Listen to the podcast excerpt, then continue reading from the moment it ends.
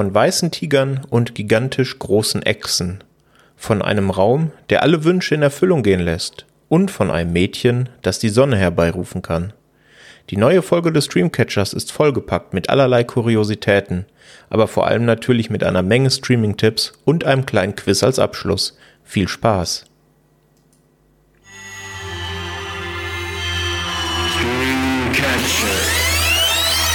And action!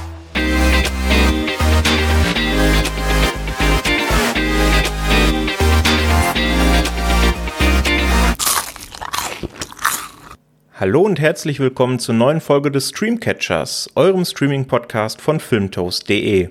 Ich bin der Patrick und an meiner Seite sind heute zum einen der Krigi. Hi Krigi. Hi Patrick. Und zum anderen der Flo. Hi Flo. Hallo.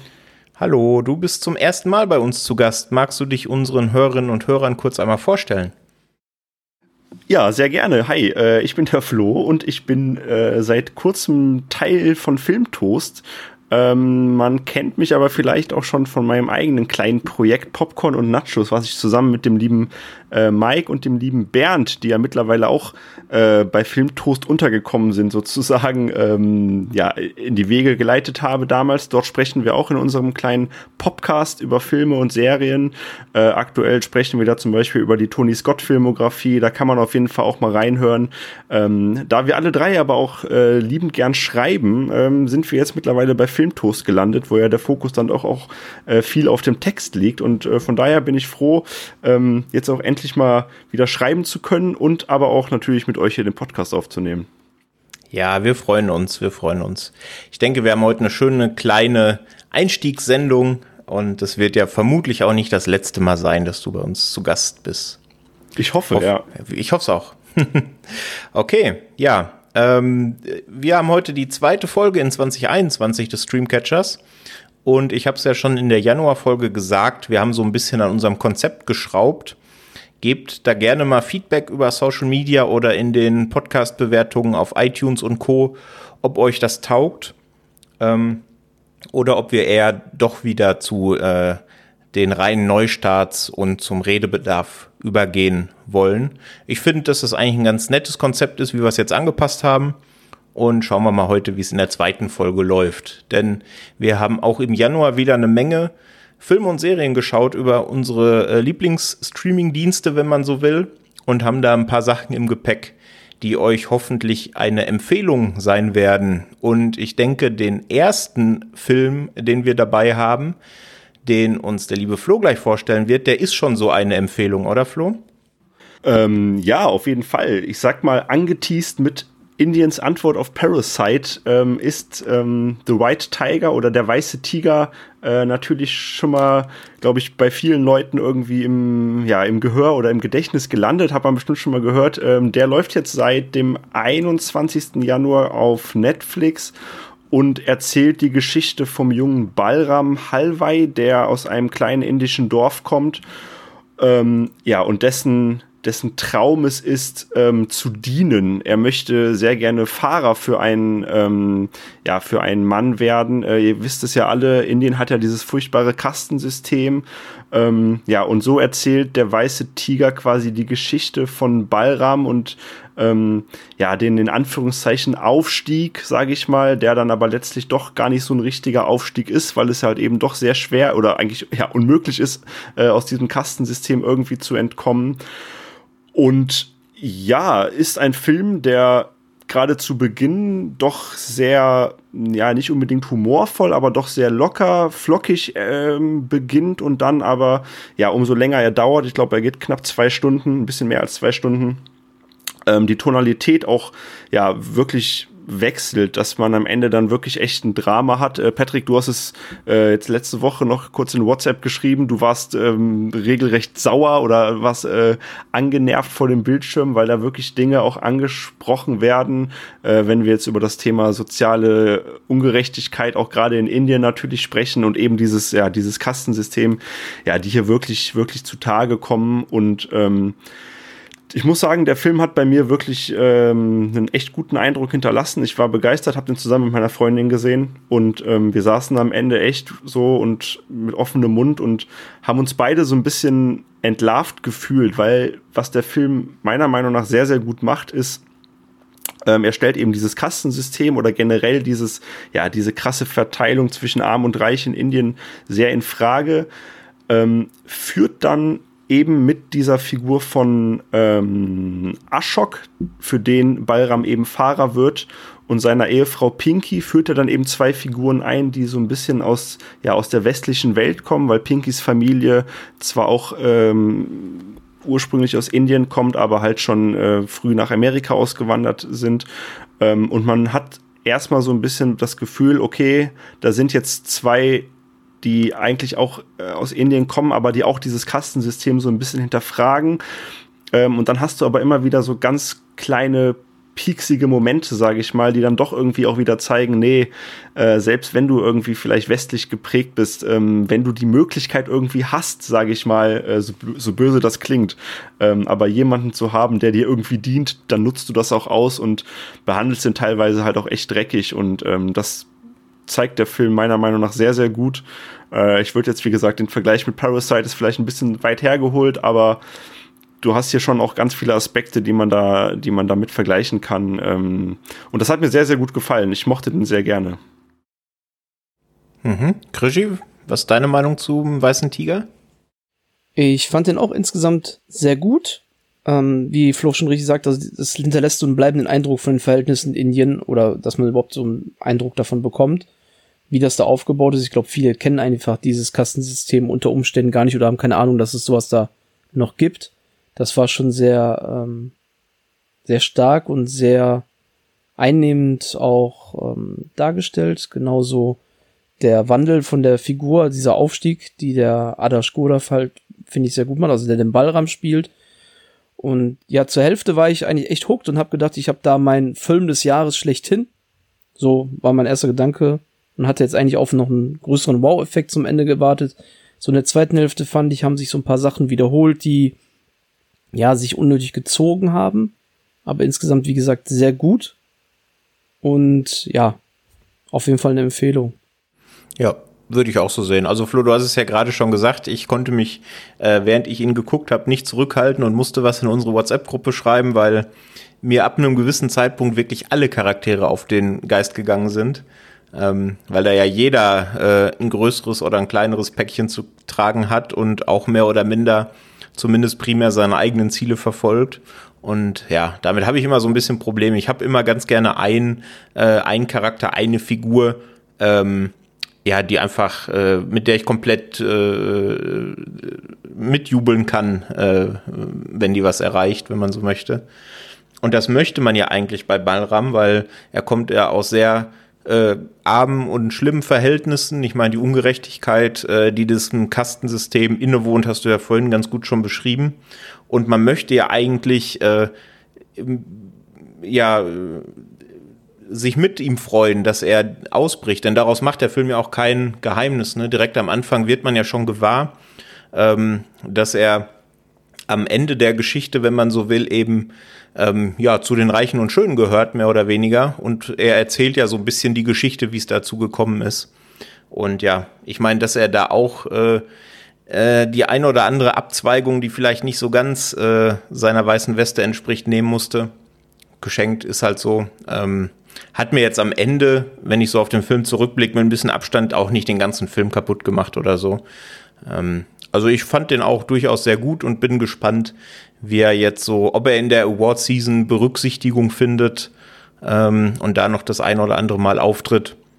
Aber ich denke, Award Season wird nachher bei einem anderen Film ja auch noch Thema, äh, der da mit Sicherheit eine Rolle spielen wird.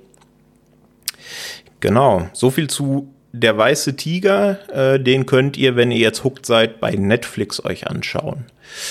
Und als zweiten Film in der heutigen Episode haben wir auch einen Film, den ihr bei Netflix jetzt schauen könnt seit Anfang Februar. Und wir wechseln ein bisschen das Land. Wir sind da nicht mehr in Indien unterwegs, wie im Weißen Tiger, sondern wir sind eher in Japan unterwegs. Zumindest hat der Hauptprotagonist, wenn man so will, seine Wurzeln in Japan, oder, Krishi? Genau, es geht um Godzilla 2, King of Monsters. Fände ich mal gut, diesen Beititel, der muss für mich da auch sitzen. Und ja, zur Story, da gibt's nicht viel zu erzählen. Es ist eine Fortsetzung zu einem Film, der auch schon die Sophie-Story geboten hat, und zwar von 2014, dem Godzilla-Film, wo noch äh, Gareth Edwards die Regie führte, wo Brian Cranston oder Aaron Taylor Johnson mitspielten, oh, spielte und ja, was soll man da sagen? Im alten Film war es so, äh, wir hatten da ein paar Monsterchen, die einfach übers Land hinweggefegt sind. Wir hatten Godzilla, der sich denen entgegengestellt hat aus mehr äh, urzeitlichen Motivationen, würde ich behaupten, als dass er das äh, den Menschen zuliebe getan hat und ist nach getanem Werk dann auch wieder entschwunden. Wir haben jetzt halt die Fortsetzung und die äh, wird storytechnisch auch nicht viel besser. Wir haben wenig wiederkehrende Figuren. Ein, die angesprochenen Darsteller aus dem ersten Teil sind fast alle nicht mehr mit dabei. Nur Nebenfiguren wie Dr. Ishiro Serizawa und Dr. Vivian Graham, die von keinen weniger also interessanten Personen wie Ken Watanabe und Sally Hawkins gespielt werden. So als kleine Eyecatcher nebenher ganz toll, aber die sind halt nicht die Hauptfiguren in diesem Film. Das sind neue Darsteller, das sind Kyle Chandler, das sind Vera Famigo und Millie Bobby Brown, die man ja aus Stranger Things kennt. Das ist ein guter Cast vom Klang her. Die sind auch an sich natürlich gut, aber wenn man eine Story hat, die so ziemlich für den Popo ist, dann äh, und sich dann auch alle bei Zeiten auch ein bisschen zieht mit dieser Story, dann ja, ist das manchmal sehr ermüdend, ist es jetzt vielleicht das falsche Wort, aber auch manchmal anstrengend. Aber man kriegt in dem Film das, worauf man eigentlich wartet, wenn man sich einen Godzilla, wenn man sich einen solchen Monsterfilm anguckt, und zwar ganz viele Monster. Und Monster-Action hat er zuhauf. Man hat Godzilla, man hat viele aus den alten Filmen bekannte Figuren wie Mothra, wie äh, Rodan, wie äh, Ghidorah.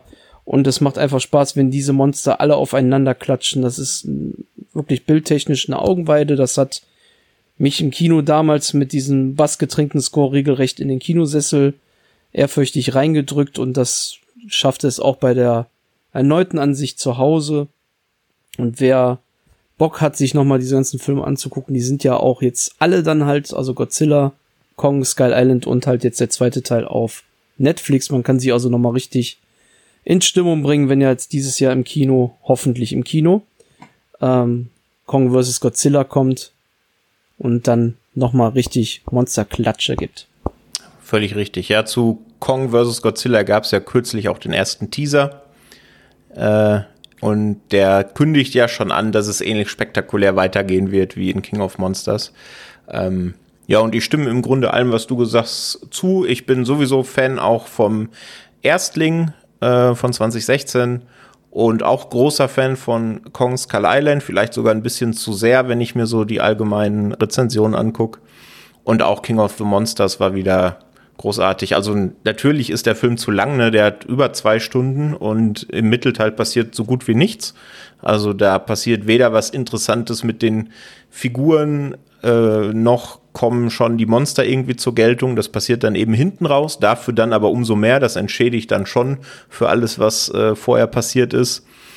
Und ja, was dann passiert, ähm, spätestens im letzten Drittel hast du ja gerade schon dargelegt. Ne? Da geht's halt richtig rund.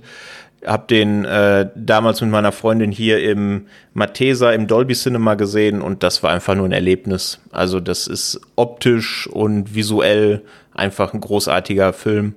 Und ja, wer an den ersten beiden, die wir genannt hatten, äh, Spaß hatte, der hat auch bei King of the Monsters großen Spaß, denke ich. Genau. Ja, wie du gerade schon gesagt hast, bei Netflix kann man sich den anschauen. Ja, nachdem wir jetzt äh, Tiger und Großechse hatten, machen wir doch äh, die äh, animalische Runde komplett, würde ich sagen. Äh, und zwar habe ich noch einen Film mitgebracht, der von 2017 ist, also schon ein bisschen älter und auch bei Netflix zu sehen ist und auf den Titel Vollblüter hört.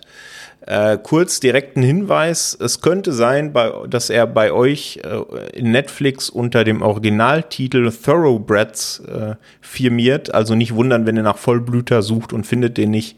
Einfach nach dem Originaltitel schauen, dann findet ihr ihn. Ist inszeniert und geschrieben von Corey Finlay, Ähm, der basiert auf einem Theaterstück, was er auch selbst geschrieben hat. Und in den Hauptrollen haben wir zum einen Olivia Cook und Anya Taylor Joy. Olivia Cook kennt man von ganz aktuell Sound of Metal oder auch von Ready Player One beispielsweise. Und ja, Anya Taylor Joy von der großartigen Netflix-Serie Damen Gambit, die wir ja in den vergangenen Streamcatchern zuhauf abgefeiert haben oder natürlich auch von The Witch, den es übrigens auch mittlerweile bei Netflix gibt. Und als drittes haben wir noch Anton Jelchin im Bunde in seinem, ich glaube, letzten Film, wenn ich es richtig gesehen habe, vor seinem doch recht tragischen Tod. Äh, den kennt man ja unter anderem als Chekhov aus dem Star Trek Reboot oder auch aus dem schönen kleinen fiesen Green Room Horrorfilm, den ich immer äh, gerne empfehle, wenn ich die Gelegenheit dazu habe. Ähm, und ja, bei Vollblüter geht's aber um die zwei äh, Teenager oder jungen Erwachsenen, äh, Amanda und Lily, eben gespielt von Anya Taylor-Joy und Olivia Cook. Die kennen sich schon aus der Schule, haben sich da ein bisschen aus den Augen verloren und treffen jetzt wieder aufeinander. Warum sie aufeinandertreffen, das äh, sollte man am besten selber erfahren. Das ist schon äh, eine schöne Geschichte für sich.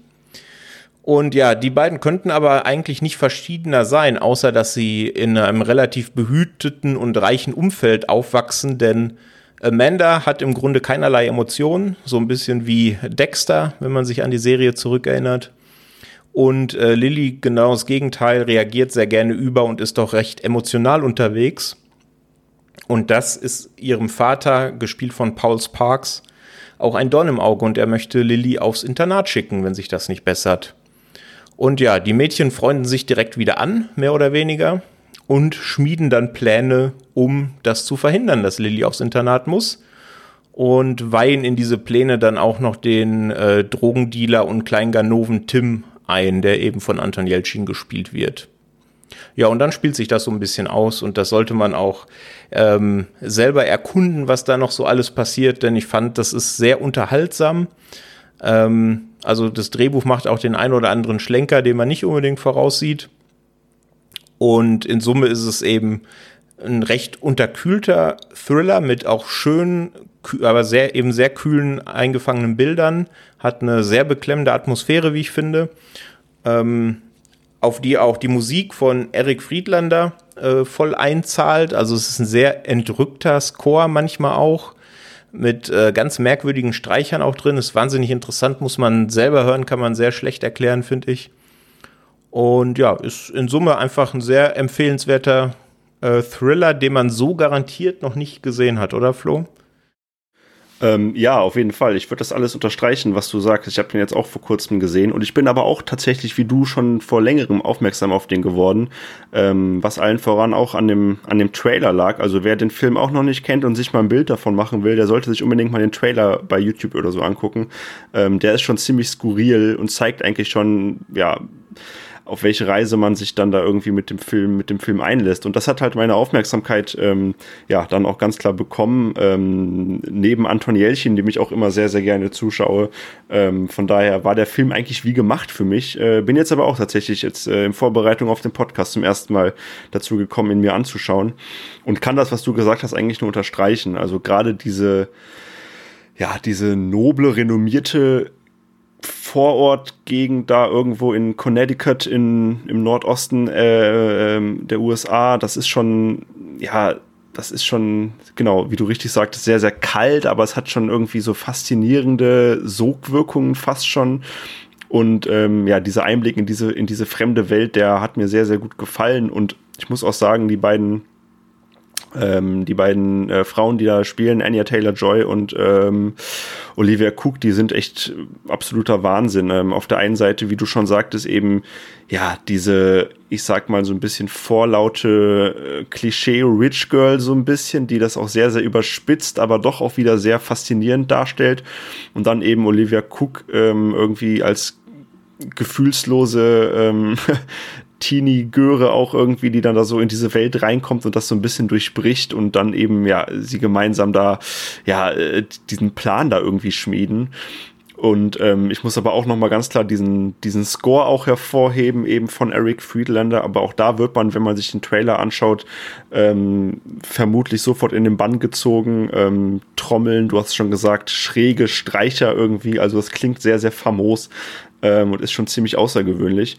Ich muss sagen, erzählerisch hat der Film gegen Ende so ein bisschen abgeflacht. Meiner Meinung nach äh, die große Auflösung, das große Finale ohne jetzt groß spoilern zu wollen, ist zwar nett und auch konsequent, ähm, lässt mich als Zuschauer oder hat mich zumindest als Zuschauer dann doch ein bisschen ratlos zurückgelassen, weil dann dieser große Wahnsinn, der, sage ich mal, in den Minuten zuvor so aufgebaut wurde, dann am Ende nicht ganz meiner Meinung nach äh, konsequent umgesetzt wurde, ähm, was aber meckern auf hohem Niveau ist, ähm, weil man wirklich einen ganz außergewöhnlichen Film bekommt und von mir auch eine klare Empfehlung dafür, ja. Mhm.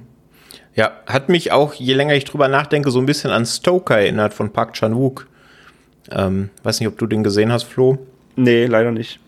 Ähm, der spielt auch so ein bisschen auch mit diesen sehr unterkühlten Bildern, mit dieser ganz auch weirden zwischenzeitlich Atmosphäre und hat auch sehr ein paar recht eigenwillige Charaktere zu bieten. Also der, wenn dir Vollblüter äh, gefallen hat, dann auf jeden Fall auch Stoker angucken, ja, ja. der lohnt sich. Ja, sehr gut. Der lohnt sich. Genau. Und Vollblüter, wie gesagt, unter dem äh, vermeintlich Originaltitel Thoroughbreds bei Netflix zu sehen. Jetzt hatten wir dreimal Tiere. Erst ein Tiger, dann eine Großechse und dann Pferde. Und beim letzten Mal hatten wir zwei Hauptdarstellerinnen und da bleiben wir doch dabei, oder, Flo? Ähm, ja, genau. Wir gehen nämlich diesmal aufs, aufs Eis. Und ich habe jetzt endlich mal es geschafft, einen Film ähm, nachzuholen, der zumindest so in meiner in meiner Film-Fan-Bubble oder auch in meiner Wahrnehmung so generell ähm, doch schon sehr mit sehr viel Lobeshymnen mehr oder weniger überschüttet wurde. Äh, nämlich I, Tonya aus dem Jahr 2017. Den gibt es auch schon länger bei Netflix und den habe ich jetzt ähm, endlich mal nachgeholt äh, mit Margot Robbie, mit äh, Sebastian Stan, mit Julian Nicholson, mit Alison Janney. Und der Film ähm, erzählt eben die Geschichte der Eiskunstläuferin Tonja Harding, mh, die in ihrer Karriere, ich sag mal, die ein oder andere Kontroverse mit sich gebracht hat, um es mal so ein bisschen nett auszudrücken. Ähm, und dennoch irgendwie zu den besten Eiskunstläuferinnen gehört, die es je gab. Äh, sie hat diesen berühmt-berüchtigten dreifachen Axel, glaube ich, als erste Frau äh, bei einer US-Meisterschaft irgendwie springen können. Und ähm, naja, unfreiwillige internationale Berühmtheit erlangte sie dann aber vor allem 1991, meine ich, mit einem Attentat auf ihre Konkurrentin Nancy Kerrigan, äh, der da kurzerhand mit einer Eisenstange das Knie zerschmettert wurde, kurz vor einem Wettbewerb. Also wahre, skurrile Geschichte auch wieder. Und ja, wir bekommen hier in iTonya eben diese Lebensgeschichte von Tonja Harding äh, mit all ihren Eskapaden ähm, eben erzählt. Und um es mal vorwegzunehmen, ich muss sagen, ich hatte leider wirklich ein echt großes Problem mit dem Film und war am Ende wirklich sehr, sehr enttäuscht. Denn mein Problem ist, ich weiß einfach nicht so recht, was der Film von mir als Zuschauer möchte. Ähm, denn ich muss sagen, als Komödie oder auch als schwarze Komödie hat er für mich leider nicht funktioniert, weil er dann doch zu oft auch Themen anspricht, ähm, wie zum Beispiel häusliche Gewalt oder auch dieses sehr, sehr schwere Verhältnis eben zwischen Tonja und ihrer Mutter ähm, ja genau, Themen, die halt mich als Zuschauer auch sehr, sehr betroffen machen und teilweise auch wütend machen. Ja, also so ein bisschen zu vergleichen, vielleicht äh, wie deine Gefühlslage, Patrick, bei äh, Der Weiße Tiger. Ähm, als Drama hat der Film für mich dann allerdings auch nicht so richtig funktioniert, weil er dann doch in vielen Momenten wirklich sehr, ja, sehr durchgeknallt ist, sage ich mal, und auch so eine durchgeknallte Grundstimmung irgendwie an den Tag legt. Und ich gar nicht so richtig mit den Figuren mitfühlen konnte und ich auch nicht so richtig verstanden habe, ob ich Tonja jetzt in der Opferrolle sehen soll oder in der Täterrolle. Ähm, da hatte ich echt so ein bisschen meine Probleme mit. Auch als Kriminalfall funktioniert der Film nicht, weil eben dieses angesprochene Attentat dann doch gar nicht so eine große Relevanz in dem Film hat. Ähm, also um es mal so zusammenzufassen, ich finde dieser Wechsel zwischen den einzelnen Tonalitäten, der hat mich leider immer wieder rausgerissen und der hat es mir halt wirklich sehr, sehr schwer getan, mich da irgendwie drauf einzulassen, so dass ich am Ende doch leider echt sagen muss, ähm, ich war sehr enttäuscht. Ich möchte jetzt nicht sagen, dass andere Dinge in dem Film nicht funktionieren. Ähm, also vor allem natürlich äh, Margot Robbie und auch äh, Alison Janney oder auch äh, Sebastian Stan, Julian Nicholson. Also darstellerisch ist es wirklich ganz, ganz groß, aber wie gesagt, ähm, das langt dann bei mir nicht, um den Film äh, gut bewerten zu können, weil ich da doch erzählerisch echt meine Probleme mit hatte. Aber ich weiß, Krischi, du bist ein großer Fan von dem Film, oder? Ja, Fan ist ein bisschen zu viel, aber ich fand den sehr gut. Ähm, ich kann aber viele deiner Kritikpunkte sehr gut nachvollziehen. Ähm, würde das aber, wie du sagst ja, du hast hohe Erwartungen gehabt. Dieser habe ich zum Beispiel gar nicht gehabt, weil der Film da noch recht frisch war, den noch nicht so viele gesehen haben und nur, meisten auch nur von den Oscar-Nominierungen gesprochen hatten. Ich hatte mit einem sehr soliden Film gerechnet und dann war ich doch sehr positiv überrascht, dass ich ähm, vor allem so gut unterhalten wurde, würde ich es jetzt mal nennen. Die Erzählweise ist zwar sehr gewöhnungsbedürftig, aber ich fand sie halt, wie gesagt, sehr gut und unterhaltsam. Ähm, das zunächst enorme Erzähltempo war so einer der Hauptpunkte, wo man sich gut unterhalten fühlte, aber dann dieser tonale Wechsel, der ist dann vor allem auch so, dass der Film locker mal 20 Minuten vielleicht auch zu lange dadurch wirkt und erst so gegen Ende wieder langsam auf mich gut wirkte. Also das in der Mitte dieser Bruch, der war dann, ja, der hat dann ein bisschen nicht verdorben, aber er hat's auch dann nicht geschafft, konsequent zu sagen, was er sein möchte. Ob er jetzt halt unterhaltsam sein möchte, wie du es auch sagst. Nicht so richtig schwarze Komödie, aber auch nicht so richtig Drama. Und doch hat das für mich zu Genüge funktioniert, weil eben diese Unterhaltung da war, dieser schwarze Humor. Und das Drama, ja, da haben mich halt die, also die Darsteller, die du ja auch schon genannt hast, sehr gut abgeholt. Gerade so eine Alison Jenny, ähm, finde ich, hat ihre Nominierung damals für den Oscar auf jeden Fall verdient gehabt. Ob der Sieg da ist dann eine andere Sache, das möchte ich eigentlich selten behaupten, dass da einer das verdient hat, aber die gerade zu Beginn stiehlt hier allen die Show, wie die da abgeht. Und eine Robbie, ja, die fand ich auf jeden Fall auch sehr stark, auch ihre Nominierung gerechtfertigt. Fand sie sehr glaubwürdig in ihrer Performance, dieses Zwischenspiel zwischen der Person, also zwischen Tonja, die eigentlich nur irgendwo ein bisschen Liebe erfahren möchte, die immer von ihrer Mutter getriezt äh, wird, von allen irgendwo schlecht behandelt und auf der anderen Seite diese Trash Queen, die jeder nach außen gesehen hat und wofür sie auch gut was getan hat. Von daher. Und wer noch bei mir noch mal persönlich dann zum ersten Mal irgendwo ins Blickfeld gekommen ist, den ich heute immer wieder gerne sehe irgendwo, ist Paul Waterhauser, der dann von Sebastian Stan den Kumpel spielt, den Sean Eckert, wo man sehr viele Fremdschämen-Momente hat und am Ende dann feststellt, so abgedreht, so realitätsfern war alles da gar nicht, was man in dem Film gesehen hat. Dann kommen ja viele Originalaufnahmen nochmal zum Abspann und man denkt sich einfach nur so, boah, hat der Typ das gut gespielt? Da war ich dann auf jeden Fall, dass ich sagen würde, klare Empfehlung. Mhm. Also bei dem, was ihr jetzt gesagt habt, ich habe den leider noch nicht gesehen, werde ich den aber mal nachholen. Das klingt eigentlich ganz, ganz interessant. Hat mich jetzt so ein bisschen, wenn du Trash Queen sagst und so ein bisschen Originalaufnahmen, dass das ja alles doch realistisch äh, gezeigt wird, sehr an Tiger King erinnert, jetzt so von der Erzählung her. Kommt es hin? Ist das so abstrus Niveau von Tiger King?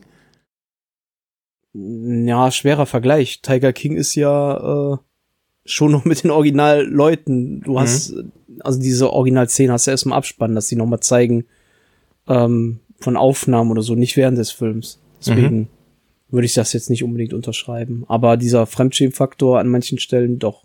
Wenn du dir dann halt bewusst wirst, dass das nicht zu überdreht war und tatsächlich passiert ist, finde ich schon, dass das, äh, ja, dann kommt da vielleicht schon der Vergleich eher hin. Okay. Siehst du das, Flo? Hast du Tiger ja, King ja, gesehen? Ich hätte das, ja, ich habe Tiger King auch gesehen und ich glaube, ich weiß, ähm, ja, ich finde schon auch, dass man da einen Vergleich irgendwie ziehen kann. Natürlich ist es auf der einen Seite nicht zu vergleichen, weil, wie äh, Krischi gerade schon sagt, ist natürlich das eine ist fiktiv, das andere ist ähm, tatsächlich mit den echten Darstellern dokumentarisch eben aufgearbeitet. Ähm, aber dennoch kommt da eigentlich tatsächlich so eine ähnliche Stimmung rüber. Man sitzt da die ganze Zeit und denkt sich, oh weia, ist das euer Ernst? Ist das euer Ernst? Und wenn man dann eben bei Antonia noch herausfindet, dass es tatsächlich vermutlich so war, ja, dann kommt da, glaube ich, das, das, das ähnliche Gefühl wie bei Tiger King auf, ja. Okay, dann werde ich mir mal mein eigenes Bild äh, machen und wenn ihr das auch wollt, liebe Hörerinnen und Hörer, dann könnt ihr das bei Netflix tun. Da gibt's nämlich Eitonia im Abo. Ja, äh, springen wir rüber von Netflix zu Amazon Prime Video. Da bringt uns der Krigi ein Anime mit, oder? Korrekt, ein Anime, der mich äh, emotional gepackt hat, auf eine Art und Weise, wie ich es nicht gedacht hätte, mein Herz erobert hat.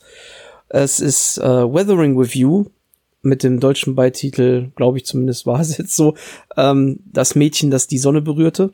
Da darf man mich jetzt gern verschlagen, wenn es nicht stimmt, aber ist nicht so wichtig. Weathering Review ist der eigentliche Titel und in dem Film geht es um den Oberschüler äh, Hodaka Morishima, der ja seinen Heimatort verlässt und nach Tokio zieht.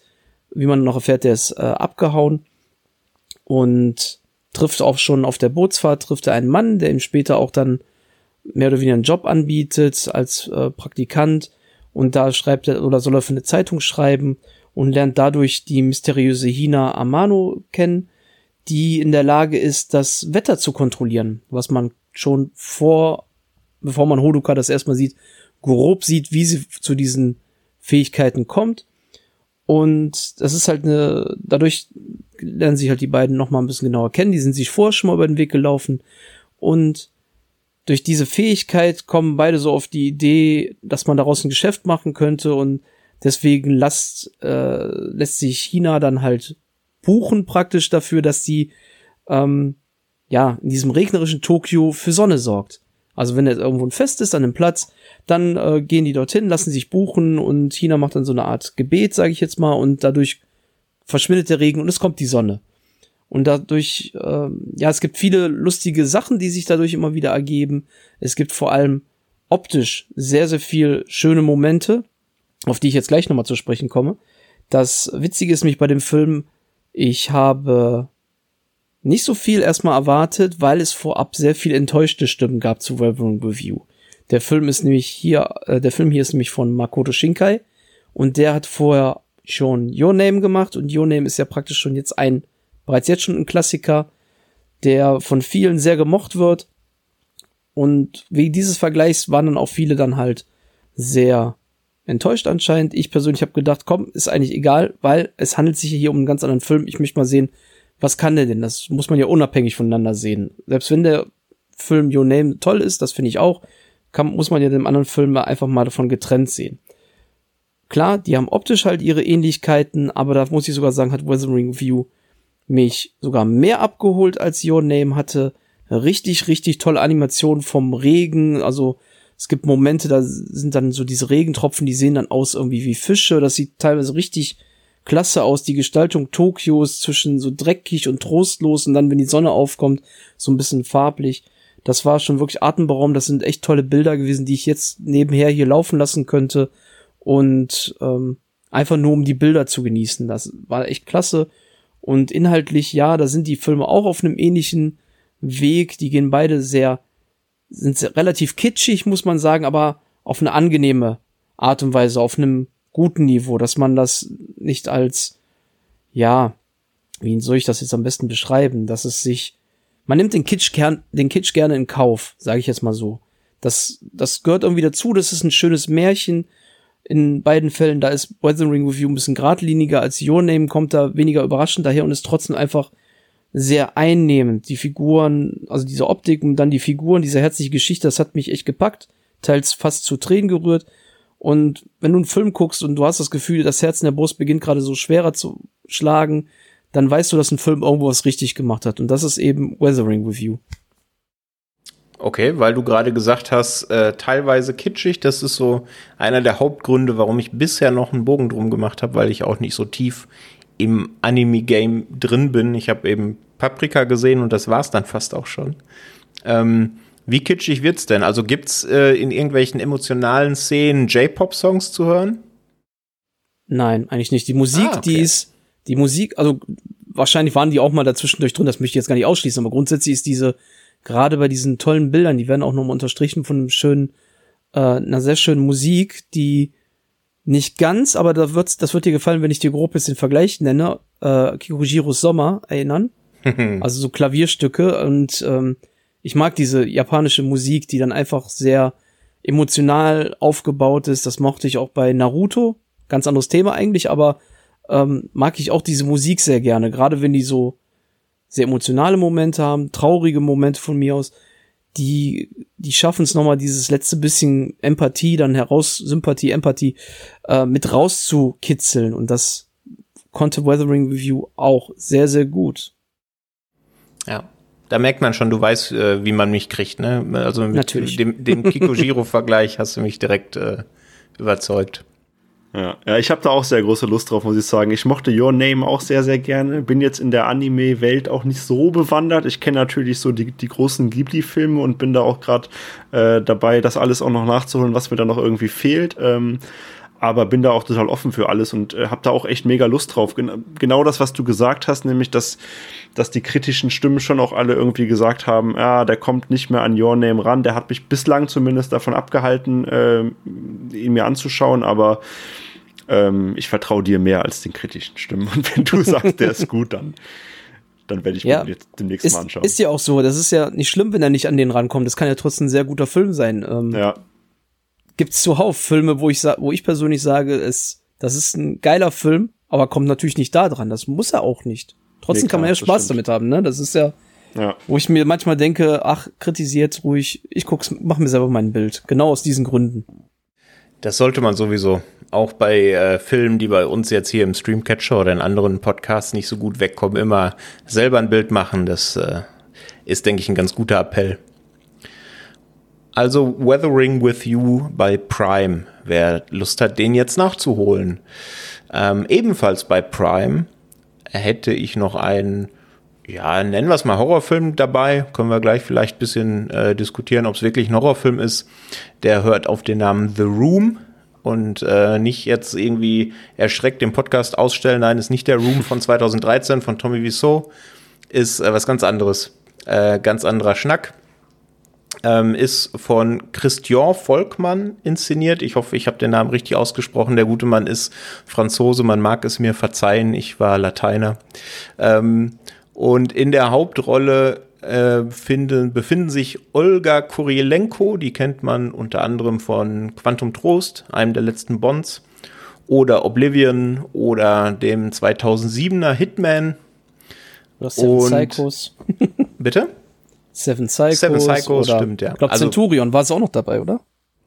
Oh, das wüsste ich gerade gar nicht, das müsste ich nachschauen. Ist, aber es gibt einige Filme mit der ja, Frau. Ja, also auf jeden Fall ein bekanntes Gesicht, das man ja. da wieder, wieder findet. Und äh, Gegenpart ist Kevin Janssens, den kennt man aktuell aus Revenge. Ähm, das ist einer, ein Horrorfilm der letzten Jahre. Ich habe den aber auch noch nicht gesehen, steht aber auch noch auf der Watchlist. Und in The Room geht es darum, dass die beiden, die spielen Matt und Kate, ein Pärchen, was in ein neues Haus zieht, was immer ein gutes Zeichen im Horrorfilm ist, da kann nie was schiefgehen. Ähm, erst geht aber auch gar nichts schief. Es geht erst was schief, wenn sie, als sie einen Geheimraum entdecken. Aber erst äh, sind sie relativ begeistert von diesem Geheimraum, denn er hat eine ganz wunderbare Eigenschaft, nämlich wenn man drin ist und sich etwas wünscht, dann beginnt das Licht zu flackern, das Licht geht kurz aus und dann geht der Wunsch in Erfüllung.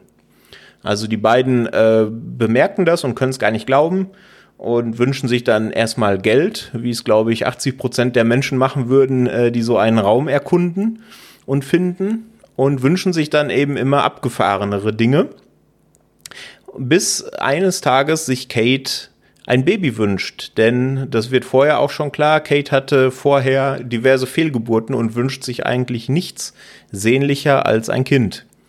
Ja, und damit äh, haben sie dann wahrscheinlich das Fass zum Überlaufen gebracht und das Unheil nimmt seinen Lauf. Und wie's, ähm, wie sich das Unheil äh, den Weg bahnt, das soll man dann am besten selber erkunden. Ja, ich fand, also ich bin völlig unvorbereitet rangegangen, habe keinen Trailer vorab gesehen, habe einfach nur die Prämisse gelesen in Prime und dachte, das klingt eigentlich ganz gut. Es kann äh, Hit or Miss sein, wie das immer so bei den Horrorfilmen ist, die einem auf den ersten Blick nichts sagen. Ich fand, das war aber eher Hit. Ähm, finde nämlich, dass diese coole Prämisse, dass die einfach eigentlich auch ganz interessant ausgespielt wird. Also da kommt schon, kommen schon ein paar gute Ideen bei rum. Ähm, fand das Ende ein bisschen, da, da wird es dann vielleicht ein bisschen überkonstruiert, das muss man mögen. Ich fand es aber durchaus passend. Ähm, ja, und wer, im Film werden eben ja so Fragen diskutiert, die eben aufkommen, wenn man einen Raum hat, in dem man sich alles wünschen kann und das in Erfüllung geht. Ne? Also was bringt überhaupt Glück? Was bringt eigentlich Erfüllung? Ist da Geld wirklich alles, was man sich da wünschen kann? Oder sind vielleicht andere Sachen, die einem viel mehr bringen? Wie weit sollte man mit so etwas gehen? und so ein bisschen Suspension of Disbelief hat es natürlich auch, wie ganz viele Horrorfilme. ne? Also wenn die äh, zwei einfach ein bisschen mehr miteinander reden würden, gäbe es vielleicht auch nicht so viele Probleme im Laufe des Films. Aber da konnte ich drüber hinwegsehen. Also ich hatte durchaus Spaß mit dem Ding. Flo, wie ging's dir mit The Room? Ach, ja. also ich, ja, ich muss ehrlich sagen, ich fand ihn leider wirklich nicht gut. Ähm, ich habe dem Balletterbox jetzt zwei Sterne gegeben und ich muss sagen, ich glaube, diese zwei Sterne, die sind eigentlich nur für die Prämisse, weil da muss ich schon auch sagen, da, da stimme ich dir zu.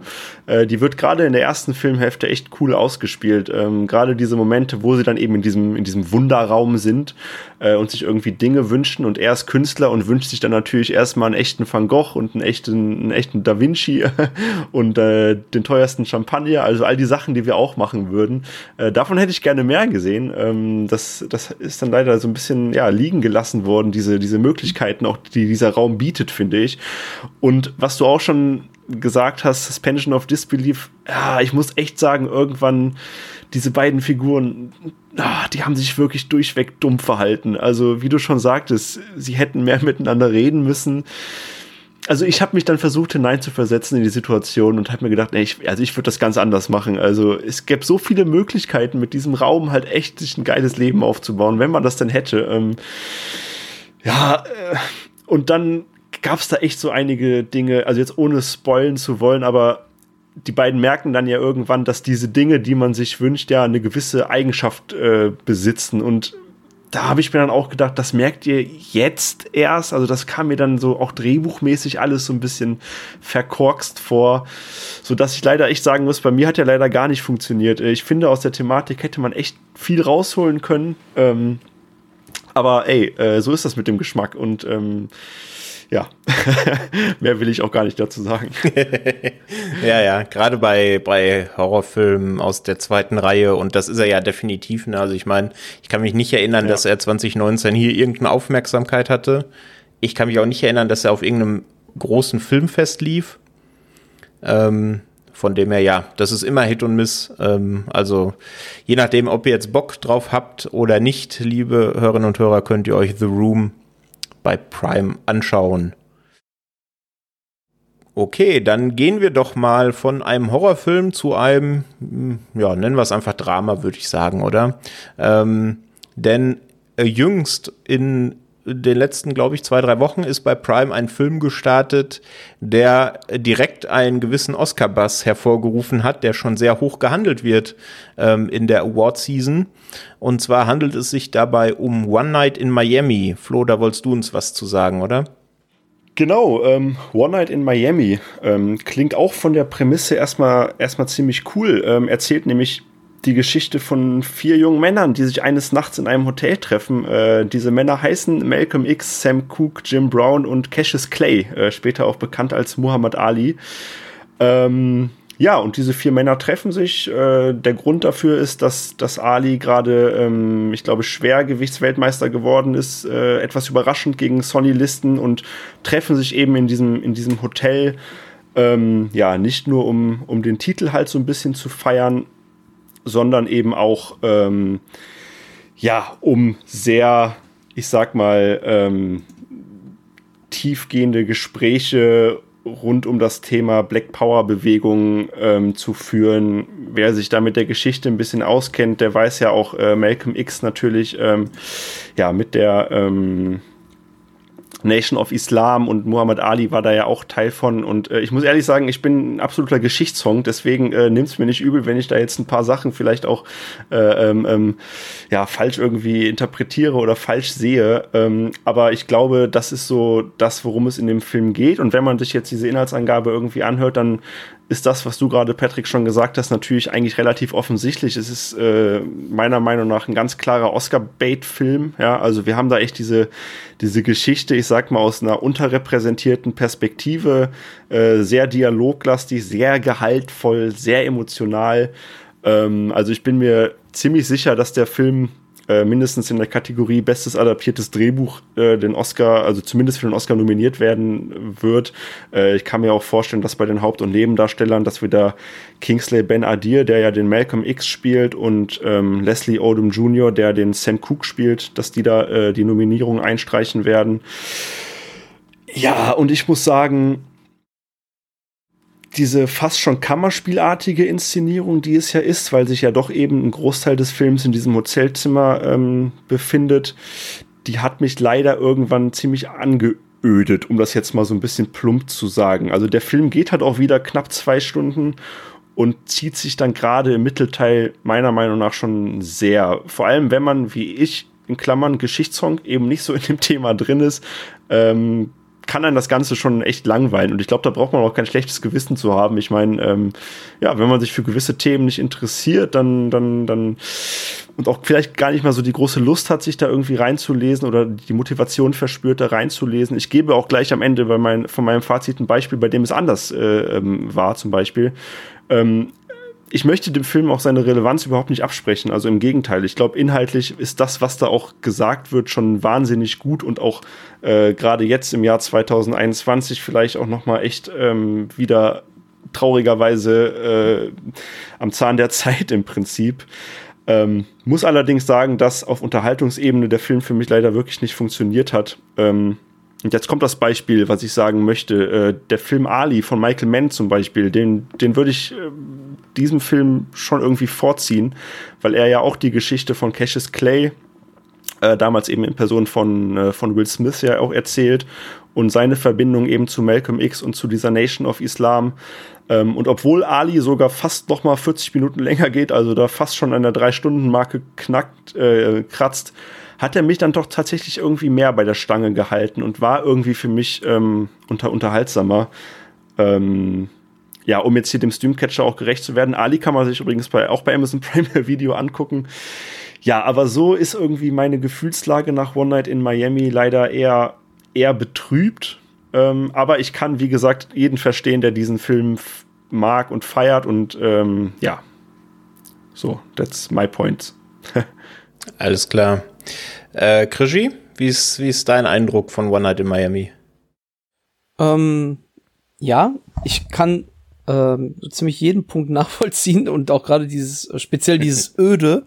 Das war nämlich auch sehr lange Zeit mein Gedanke, dass ich dachte, boah, da passiert gerade gar nichts. Das, ich empfand es wirklich nur als öde und ähm, das, obwohl mir eigentlich die Figuren und die Darsteller ja durchaus gefielen, aber es gab kaum etwas, das mich so äh, überzeugt hätte, dass sich eine andere Ansicht da lohnen würde, als zu sagen, der Film ist öde.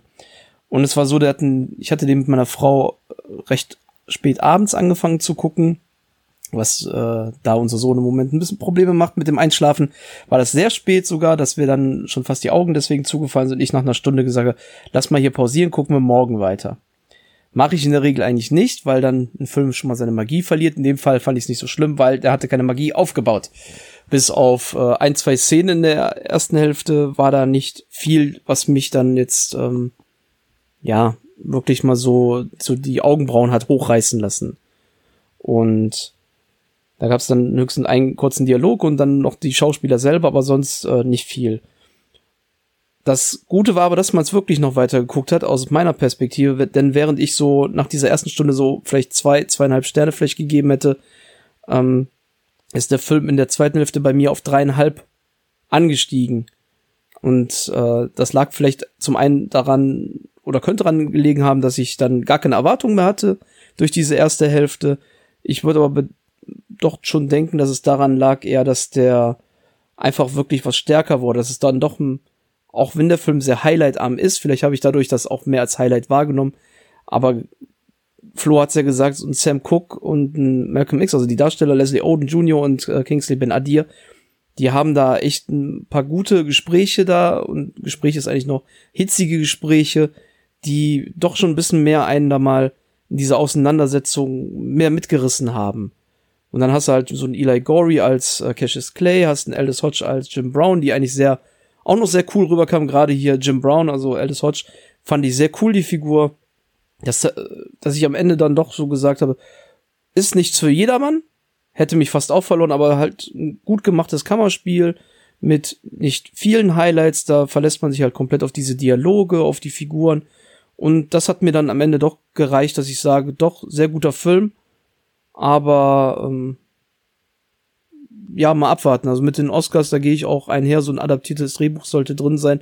Bei den Darstellern mal schauen, wer da sich noch äh, in Stellung bringt.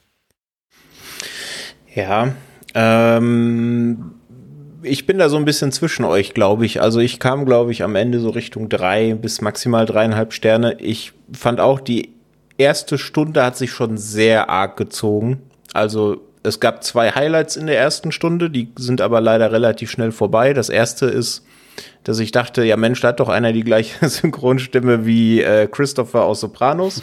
Und dann beim zweiten Insinn gemerkt habe, dass das tatsächlich Michael Imperioli ist. Und das fand ich schön, auch wenn er ja hinterher keine Rolle mehr spielt. Aber äh, wenn, wenn ich mich an Sopranos erinnere, habe ich direkt irgendwie so ein wohliges Gefühl, ich weiß auch nicht. Ähm, und das zweite ist, dass schon, ich glaube, innerhalb der ersten zehn Minuten so ein richtiger Tiefschlag kommt, den ich auch jetzt nicht spoilern will, den darf jeder selber mitkriegen. Aber da dachte ich schon, oh, wenn das jetzt in der Stimmung weitergeht, der Film, dann wird das aber ein hartes Stück. Ähm, ja, und danach. Wissen, ja, ich denke auch. ich denke, das weiß jeder, der den Film gesehen hat, ja. Ähm, ja, und danach finde ich, plätschert das schon arg vor sich hin. Also ich bin ja grundsätzlich eigentlich Kammerspielen sehr offen gegenüber und mag da relativ viel, wenn das eben auf so einem sehr begrenzten Raum stattfindet und das Drehbuch da wirklich leisten muss, weil man sich eben nicht an neuen Szenerien satt sehen kann. Aber fand eben die erste Stunde sehr zäh. Ich fand auch dann, dann ähm, fängt sich das Ganze, als eben die Debatten da hitziger werden. Ähm, dann hat es mir auch durchaus Spaß gemacht. Ähm, ja, ob das jetzt ein Oscar-Film ist, ja, nein, du hast gerade das adaptierte Drehbuch äh, in den Ring geworfen. Da ist aber, glaube ich, mit äh, Chicago Seven auch noch ein anderer Film, äh, der da den Goldjungen holen kann. Aber ja, eine Nominierung wird es wahrscheinlich, denke ich. Dafür ist es, wie Flo vorhin gesagt hat, auch einfach ein hundertprozentiger Oscar-Bait-Film, ne? von vorne bis hinten. Das ist, der schreit ja schon Oscar. Ja.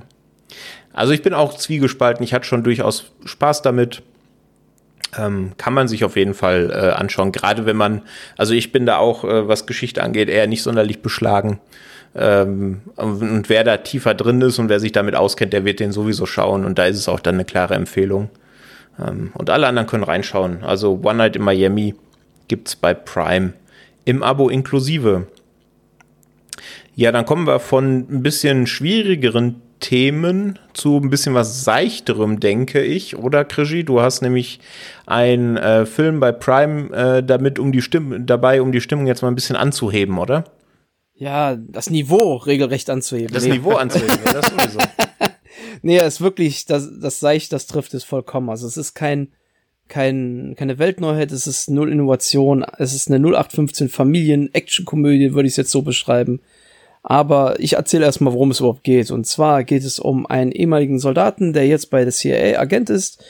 Ähm, und der wird nach einer missglückten Mission mit seiner Kollegin, die eigentlich Analystin, Technikerin ist, nach Chicago geschickt. Dort soll er eine Frau mit ihrer Tochter observieren, die äh, mehr oder weniger in Verbindung zu einem Terroristen steht, der sich gerade Plutonium geschnappt hat und jetzt nur noch gewisse Waffenpläne braucht, die sein ja, ihm verfeindeter Bruder äh, im Besitz hatte, aber dieser ist nun verstorben. Das ist zufällig dann auch natürlich der Ex-Mann oder wie auch immer von der Frau.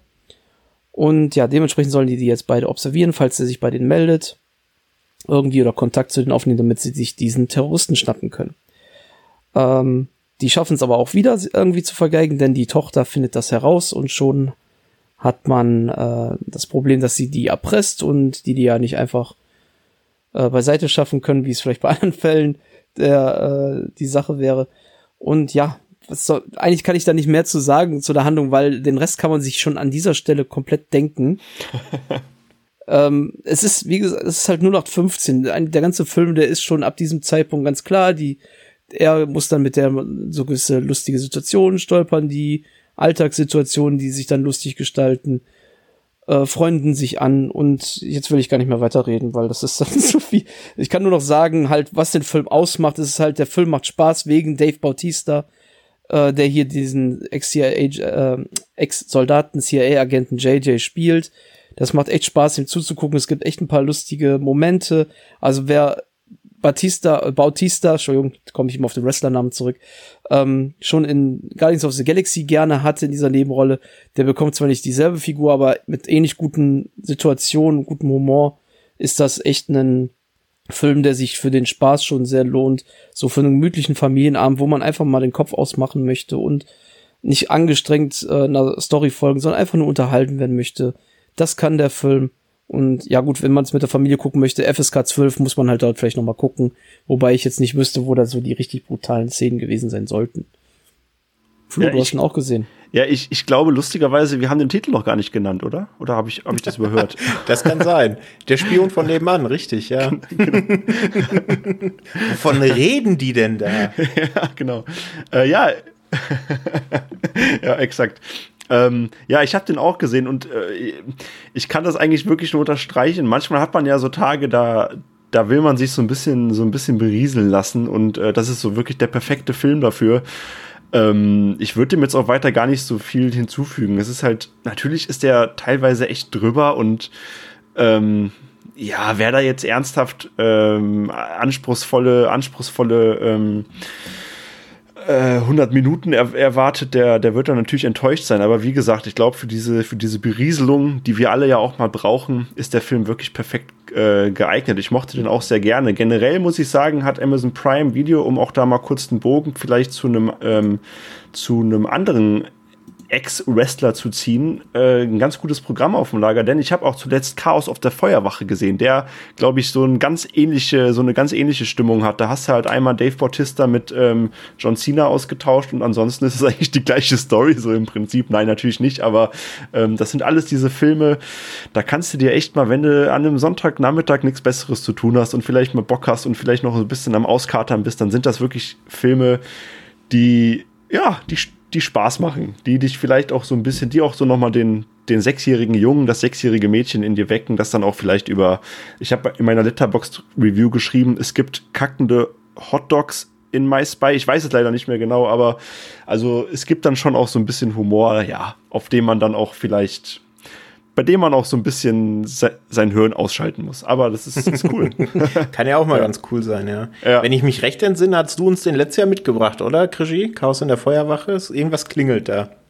Den da habe ich die Review zu geschrieben bei Filmtoast. Stimmt, ja. Ähm, ja, also es ist eigentlich so wie Flo sagt, bei Chaos auf der Feuerwache ist es sogar noch mehr Familienfilm als bei bei Spion von nebenan, finde ich, weil der ist noch noch zahmer aber auch ein John Cena, der hat auch eigentlich ein super Talent für, für, ja, für Comedy, finde ich. Also, wenn man schon die ganzen Ex-Wrestler hier aufzählt, so ein Dwayne Johnson, da kommen die beiden nicht dran, die haben andere Talente eben. Ich meine, so Rock ja. ist so ein Multitalent, der kann ja irgendwie alles, ne, aber John Cena, finde ich, den, den sieht man, der kann auch einen Actionfilm ganz gut, aber der macht mir dafür ein zu ernstes Gesicht, was ich dann schon wieder nicht mehr ernst nehmen kann. Aber für Comedy ist das manchmal super. Auch dieser, äh, der Sexpakt, hieß er, glaube ich. Ja. Ähm, ich weiß gar nicht, ob der jetzt gerade irgendwo noch zum Stream ist. Der hat dann, da hat John Cena für mich dann echt eine sehr, sehr gute äh, Rolle gehabt und ein Batista, der empfiehlt sich ja auch mal hin und wieder für ein paar höhere Sachen, wie jetzt bei Blade Runner 2049 äh, hat er ja auch eine Rolle inne gehabt, die ich sehr gut fand in James Bond Spectre. Also der kann mehr als nur diesen Comedy-Part, aber hier funktioniert der definitiv sehr gut, wie ich finde. Ja, auf Dave Bautista oder äh, John Cena greift man dann zurück, wenn man halt 20 Millionen weniger Budget hat ne, und man sich Dwayne nicht einkaufen kann. Aber ja, ja es ist schon zumindest. faszinierend, oder? Dass, dass diese ganzen Ex-Wrestler, die bulligen Typen in gerade in solchen Komödien mitspielen, ne? Hauptsächlich zumindest. Ja Aber gut, das ist ja halt. so eine halt. Sache, ne? Das ist ja nicht nur eine Ex-Wrestler-Sache, das ist ja schon begründet, sag ich mal, in Schwarzenegger. Das stimmt. Kindergartenkorb, ja. also der fing schon damit an, wir hatten Stopp oder meine Mami schießt. Ähm, wir hatten Burt Reynolds in äh, Ein Kopf und ein Halber, also die Zahnstocher haben immer mal ihre Komödie gemacht. Oder der Babynator, das ist ja jetzt eigentlich so der schlimmste deutsche Titel, den man sich äh, ausdenken kann mit Vin Diesel, aber jeder, jedes muskelbepackte äh, Mannequin, was Hollywood zu bieten hatte, hat ja irgendwo schon mal eine Comedy gemacht. Mal besser, mal schlechter. Und ja. ja das, den kann man sich auf jeden Fall geben. Alles klar. Ja, also wer jetzt Bock drauf hat, der Spion von nebenan, gibt's bei Prime im Abo. Äh, Krischi, äh, du hast gerade so schön uns erzählt, wie seicht der Spion von nebenan ist. Ich glaube, der nächste Film ist nicht unbedingt so seicht, oder? Nein, der ist schon härterer Tobak. Wir haben ja jetzt gerade einen Ex-Soldaten, CIA-Agenten gehabt, jetzt gehen wir mal zu Polizisten. Und zwar, damit ich den Titel nicht wieder vergesse, im Netz der Gewalt kommt neu zu Prime und deswegen habe ich den mir noch mal rausgepickt, weil ich ihn damals für unsere, auch für unsere Review auf Filmtoast mir angeschaut habe. Und zwar geht es im, im Netz der Gewalt oder im Original Crown Vic, was den Polizeiwagen äh, beschreibt, den die entsprechend dort in LA fahren. Geht es darum, dass äh, ein Neuling bei der Polizei, bei dieser Olympia Division von Los Angeles äh, anfängt und das direkt in der Nachtschicht und dann kriegt er halt einen erfahrenen Kollegen, der von Thomas Jane gespielt wird, den man vielleicht aus Deep Blue Sea kennt oder der Punisher ähm, mit ja mit John Travolta unter anderem. Also damit man weiß, grob das einzusortieren, gibt ja ein paar Punisher-Filme. Und ja, fährt dann halt in der in der Nachtschicht dann halt durch LA und da ist der Film ein bisschen episodenhaft dann aufgebaut. Die geraten von einem Einsatz zum nächsten und je länger die Nacht dauert, desto turbulenter scheinen auch diese Einsätze zu werden und am Ende der Nacht ist es dann im Prinzip kriegt man das schon so die kann man sich schon denken, es wird irgendwas passieren, was ähm, ja den praktisch mehr oder weniger in Jungfahrt, denn direkt zu Beginn sieht man aus einer aus einer ich nenne es jetzt mal Hinterbankperspektive. Man sitzt praktisch auf dem Rücksitz von einem Fluchtauto, wo gerade zwei ähm, eine Bank überfallen, auf die Wachleute schießen und dann auch die Scheibe zerschossen kriegen und entkommen. Und das wird immer mal wieder zwischendurch eingestreut. Und ja, es ist dann halt so, dass man sich hier um eine sehr weitestgehend nüchterne und authentische Beobachtung der nächtlichen Polizeiarbeit bemüht. Da kommen einem schnell so Filme wie Training Day in, in den Kopf oder End of Watch, die, ähm, muss ich direkt vorab sagen, für mich besser sind, aber Netz der Gewalt muss sich nicht dahinter verstecken. Der ist dann halt ähm, sehr bemüht darum, diese Episoden alle irgendwo so auszubalancieren. Das ist wirklich in der Tonalität unterscheiden die sich komplett diese Episoden. Man hat einen eher lustigen Fall, wo man zu einer häuslichen Gewalt, äh, zu einer wegen häuslicher Gewalt angerufen wird und dann steht da die Frau, zieht da mal kurz blank, dass es dann eher lustig wird. Dann gibt's Momente, wo ist dann schon wieder was ernster wird, wo ein Kind verschwunden ist, wo jemand, äh, wo ein Auto am Ausbrennen ist und die erkennen dann, dass da ist eine Leiche drin. Also es, das wechselt, variiert wirklich extremst. Ist teilweise auch sehr überspitzt in der Darstellung, wenn es mal dazu kommt. Also es wird manchmal ein bisschen unstimmig, aber es beraubt ähm, nicht komplett der Glaubwürdigkeit des Films. Es wirkt doch noch irgendwo aut äh, authentisch genug und so unausgewogen das, wie gesagt, manchmal in dieser Tonalität ist.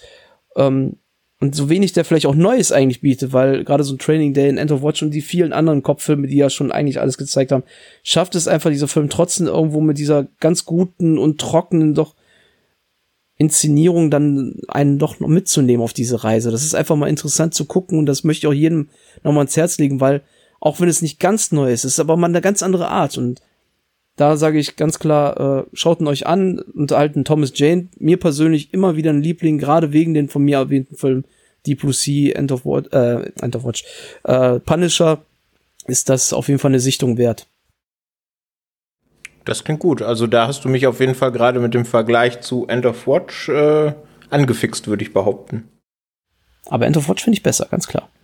Muss ich nochmal dazu sagen. Also immer noch so eine Stufe deutlich darüber, aber doch sehr, sehr gut. Okay, also im Netz der Gewalt ab dem 8.2. gibt's den bei Prime im Abo inklusive. Dann springen wir mal von Prime zu Disney Plus tatsächlich zu dem einzigen äh, Film-Serie-Item, ähm, das wir heute von Disney Plus mit im Angebot haben. Und da wir in der Januar-Ausgabe noch nicht drüber gesprochen haben, könnt ihr euch wahrscheinlich schon denken, was es ist denn äh, der Flo möchte uns ein bisschen was zu seinen Eindrücken zu, zu Wonder Vision erzählen. Dann leg doch mal los. Ja, genau. Äh, Wonder Vision, ähm, dazu muss ich sagen, ich glaube, beim Thema Marvel, da kann es äh, vorkommen, dass man ganz oft Leuten auf den Schlips tretet. Deswegen, äh, ich gehöre definitiv nicht zu den Marvel-Jüngern. Ähm, also ich bin ziemlich weit weg davon, mich irgendwie als, als, als Marvel-Fan zu bezeichnen. Ich habe zwar die großen Filme alle gesehen, aber ich habe weder Comics gelesen, äh, noch jetzt äh, unzählige Serien gesehen, noch mich generell in das Universum ähm, so groß eingelesen. Ähm, die Figuren Wanda und Vision kenne ich natürlich ähm, und habe mir diese Serie eigentlich, ich hatte die zwar auf, auf dem Schirm, aber wie gesagt, da ich jetzt nicht der allzu große Marvel-Fan auch irgendwie bin, ähm, habe ich sie einfach mal ganz unbedacht angesch angeschmissen, als die erste Folge raus war und äh, muss sagen, äh, das gefällt mir bisher alles wirklich ausgezeichnet tatsächlich und äh, ich bin ich bin überrascht und ähm, muss sagen, das ist schon echt ja, ist mal was, ist mal was anderes, weil in Wonder Vision geht's halt eben um die beiden Figuren Wonder und Vision, die wir ja kennen. Äh, wir kennen auch das unrühmliche Ende von, äh, von Vision. Und ähm, ja, diese Serie, die äh, knüpft jetzt quasi an das Ende von, ähm, von Endgame an. Und ähm, naja, wir erfahren erstmal noch gar nicht so viel. Wir sehen eigentlich nur diese beiden Figuren, ähm, was ja so eigentlich nach unseren Infos nicht so sein kann. Ähm, und was ebenfalls komisch ist am zu Beginn von Wonder Vision ist, dass diese beiden Figuren in einer in einer schwarz-weiß in, in einem schwarz-weiß Sitcom Setting der 50er Jahre auftreten.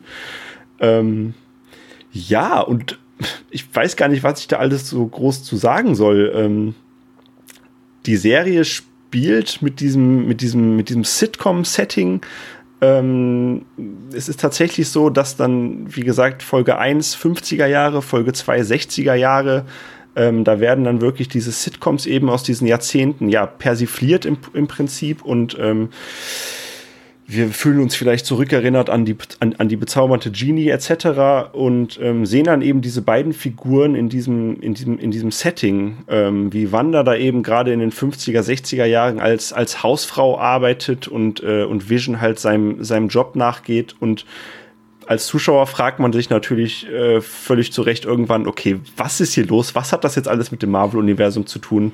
Ähm, und in der ersten Folge wird diese Frage gar nicht mal so groß beantwortet. Im Gegenteil, wir bekommen erst ganz am Ende so einen kleinen Hinweis darauf, ähm, dass es scheinbar auch noch eine Welt gibt, die nicht in den 50er Jahren, sondern die in der Gegenwart im Prinzip spielt, in der Marvel-Gegenwart.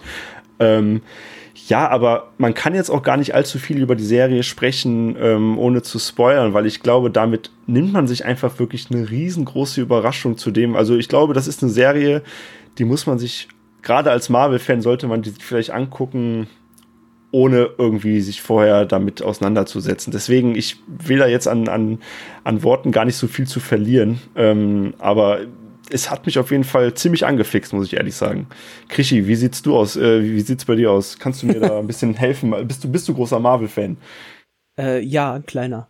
Okay, sehr gut. Ein paar Com Comics hier in mein Zimmer. Ähm, Dann habe ich jetzt wahrscheinlich ganz viele Dinge ziemlich falsch gesagt, aber. Äh Nö, an, alles vollkommen äh, in okay. Ordnung, eigentlich soweit alles richtig. Ähm, nee, du hast es schon richtig gesagt. Man kann jetzt eigentlich nicht zu viel darüber sagen. Man kann jetzt nur so das Gefühl, was die Serie einem schon gibt, äh, sagen. Ich muss sagen, äh, sagen, sagen, sagen. Ähm, ich muss, ich kann es nur so ausdrücken, dass die äh, Serie definitiv mir wieder ein bisschen mehr Bock auf das MCU gemacht hat. Wenn es so in der Weise auch mal dargestellt wird, also mal wieder ein bisschen frisch, ein bisschen wieder back to the roots, dass man mal was anderes zu sehen bekommt. Ähm, ich hatte viele gehabt, die mir nach der ersten Folge geschrieben haben, so, ey, bleibt das jetzt die ganze, oder während der ersten Folge noch, bleibt das jetzt immer in schwarz-weiß ja. und schon total angepisst war. Da kann man eigentlich schon aufgrund eines äh, Trailers und so Vorabbildern sagen, das bleibt natürlich nicht immer in Schwarz-Weiß. Du hast ja auch schon gesagt, die machen ja auch so einen Jahrzehntesprung. Und ich finde es persönlich auch sehr gut. Also es macht Spaß.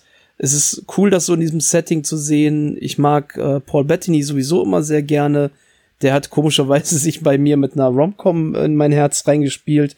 Mit, ähm, mit, mit, mit, wie heißt er, Wimbledon oder Ritter aus Leidenschaft. Eigentlich da habe ich ihn sogar zuerst gesehen und fand ihn schon große Klasse und deswegen habe ich mich auch damals über seine Besetzung als Vision sehr gefreut und freue mich auch jetzt wieder über die Wiederkehr in dieser Serie.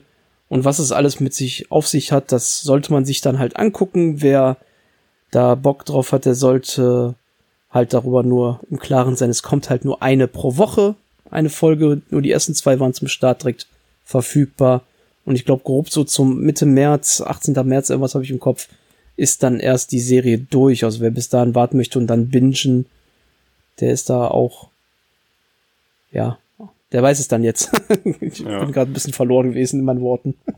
Ja, und ich glaube, was die Serie ja auch ausmacht, und das wirst du mir wahrscheinlich, wenn du, wenn du äh, auch äh, Comics etc. kennst, äh, bestätigen, dass es schon auch sehr viele Dinge passieren, die man wahrscheinlich auch nur erkennt, wenn man halt äh, ja ein, ein Fan in Anführungszeichen ist.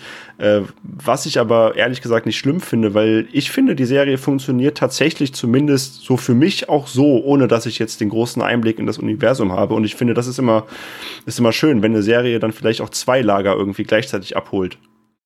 Ja, genau. Also letzten Endes, man sollte schon natürlich ein bisschen was über die Schicksale wissen, sonst ist mhm. man äh, also wenn man vorher nicht einen Film, geschweige denn, äh, man sollte ja mindestens Endgame gesehen haben und wiederum sollte man zu Endgame Infinity War gesehen haben. Also das kann sich jetzt schon ein bisschen ziehen, aber die sollte man natürlich gesehen haben und auch wissen grob, was ist in diesem Film passiert, um später in der Serie noch äh, durchzublicken, weil es bleibt natürlich nicht immer in diesem in diesem einen Sitcom-Universum. Es gibt natürlich immer wieder die Referenzen zu den Filmen, zu den Comics theoretisch auch, da hatte man dann halt ein gewisses Vorwissen, aber wie du schon richtig sagst, man kann es ja eigentlich so gucken. Und wenn man halt die ganzen Filme zumindest kennt, hat man immer mehr Easter Eggs und der Rest erklärt sich ja dann von alleine, wenn man es dann guckt. Ja, und ich muss auch sagen, was die Serie tatsächlich geschafft hat, und ich hätte nie gedacht, dass ich das nochmal sage, aber sie hat tatsächlich mich jetzt dazu gebracht, mich äh, doch auch wieder so ein bisschen mehr einzulesen in die ganze Geschichte. Also da hätte ich ehrlich gesagt, wenn ich mir das selber vor einem Jahr gesagt hätte, hier Flo, in einem Jahr wirst du dich wieder für Marvel interessieren, hätte ich gesagt, ach, im Leben nicht. Aber tatsächlich ähm, habe ich jetzt wieder Bock, mich da wieder so ein bisschen reinzufuchsen, tatsächlich, ja. Ja, genau das meinte ich. Also man hat eigentlich ja das. Eigentlich war ich auch letztes Jahr so, dass ich sagte, ich bin jetzt eigentlich übersättigt, ich habe jetzt eigentlich keinen Bock. Also Black Widow hat mich jetzt gar nicht gekriegt als Film. Jetzt bin ich wieder so an dem Punkt, wo ich sage, ah, vielleicht habe ich da doch Bock drauf. Ja. Das klingt ja so ein bisschen so, als würde WandaVision das fürs MCU schaffen, was äh, The Mandalorian für Star Wars geschafft hat, oder? So ein bisschen die Leute aus dieser Übersättigung rausholen. Auch vorab dachte man, auch nee, jetzt nicht noch eine Serie im gleichen Universum, aber dann kommt es ja doch ganz gut an, scheinbar, oder? Ja, vielleicht. ja, ja. Könnte sein. Alles klar. Ja, äh, du hast es gerade schon gesagt, also äh, WandaVision wird uns sowieso noch begleiten, denn die Serie ist noch nicht auserzählt. Das geht noch in den März rein. Also ich denke, im übernächsten Streamcatcher äh, kann es dann mindestens äh, du, Krigi, vielleicht ja auch du, Flo, dann ein Fazit ziehen und vielleicht auch ein bisschen länger drüber reden als kleine Rückschau. Und ja, wer da auf dem Laufenden bleiben möchte, WandaVision natürlich bei Disney Plus zu sehen. Ja, springen wir rüber von Disney Plus zu Netflix. Da gibt es nämlich auch eine neue Serie, zu der habe ich bislang nur den Trailer gesehen. Der hat mich sehr an eine Filmreihe erinnert, die ich eigentlich sehr mag, nämlich an die Oceans-Filme. Es geht um Lupin. Krischi, magst du uns was zu der Serie erzählen? Und erstmal äh, habe ich den Titel richtig ausgesprochen. Ja, ich sag ja, ganz klar. Okay. Sehr schön. Dann ähm, leg los. Ja, Lupin. Als ich damals äh, gehört habe, da kommt eine Serie, die heißt Lupin, war mir direkt, wusste ich grob, worum es gehen wird. Es geht um eine Serie, die an die Abenteuer des Meisterdiebs Arsène Lupin angelehnt ist. Das ist halt eine literarische Figur, also französisch literarische Figur. Ein Meisterdieb in dieser Gentleman-Meisterdieb in diesen Geschichten. Ich kannte eigentlich diesen Namen in erster Linie durch äh, Animes wieder mal. Und zwar gibt's ja auch äh, Lupin der Dritte oder das Schloss des Cagliostro. Das ist auch ein Film, den Miyazaki tatsächlich auch damals Regie führte in den 80ern schon. Ich glaube zumindest 80er, vielleicht vertue ich mich da gerade, aber ich meine 86 kam der.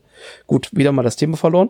Ähm, aber in dieser Serie haben wir dann halt äh, die Figur Asane Diop, der als 13-Jähriger eben diesen Kriminalroman von seinem Vater geschenkt bekommt und inspiriert von dem wird er später selber mal zu einer Art Meisterdieb, hat aber dabei als Meisterdieb auch immer so eine Art größeres Ziel im Hinterkopf und das ist auch Lupin ist erst jetzt nur dieser erste Teil mit fünf Episoden und in diesen zieht sich eigentlich diese ähm, dieses größere Ziel mehr dadurch als diese Meisterdieb-Tätigkeiten. Und was sollte man nicht vergessen, wer diese Figur spielt, das ist Omar Sy, den man aus ziemlich beste Freunde in erster Linie kennt, aber aus vielen anderen Streifen. Da hat ja schon Hollywood inzwischen ich mal nicht unsicher gemacht, aber auch schon in Blockbustern seine Rollen gehabt, wie X-Men Zukunft des Vergangenheit oder Jurassic World. Und dessen Figur schafft es auch, mich, äh, ja, hat mich auch geschafft, da in dieser Serie gut zurechtzufinden. Das ist jetzt, du sagtest Oceans 11 vom Stil her. Du hast auch diese, ähm, ich nenne es jetzt mal Anleihen, wenn mal sowas zustande kommt, wie so ein kleiner äh, Raubzug, nenne ich es jetzt mal. Aber es gibt halt nicht jede Woche, dass der jetzt wieder einen neuen Auftrag kriegt und dann irgendwas klaut. Es ist wirklich dieses größere Ziel, was der im Blick hat, was sich dann halt wie so ein roter Faden durch diese fünf Folgen zieht. Ähm, mir persönlich gefiel das sehr gut. Vor allem eigentlich gefiel mir die Serie sehr gut wegen Omar C. Ich mag den seit ziemlich beste Freunde sehr und ich finde die Rolle ist wie geschaffen für den Mann. Der kann da sein gesamtes Charisma versprühen. Das sorgt für so einige Schmunzler. Ich finde, der kommt da echt gut rüber und da gebe ich mal das Wort rüber zum lieben Flo. Der hat ja auch mal für uns da die, der hat ihn ja schon vorab gesehen und dann die Review geschrieben. Äh, genau, ich habe ein ganz besonderes Verhältnis zu der Serie, denn es war tatsächlich meine erste Review, die ich für Filmtours schreiben durfte.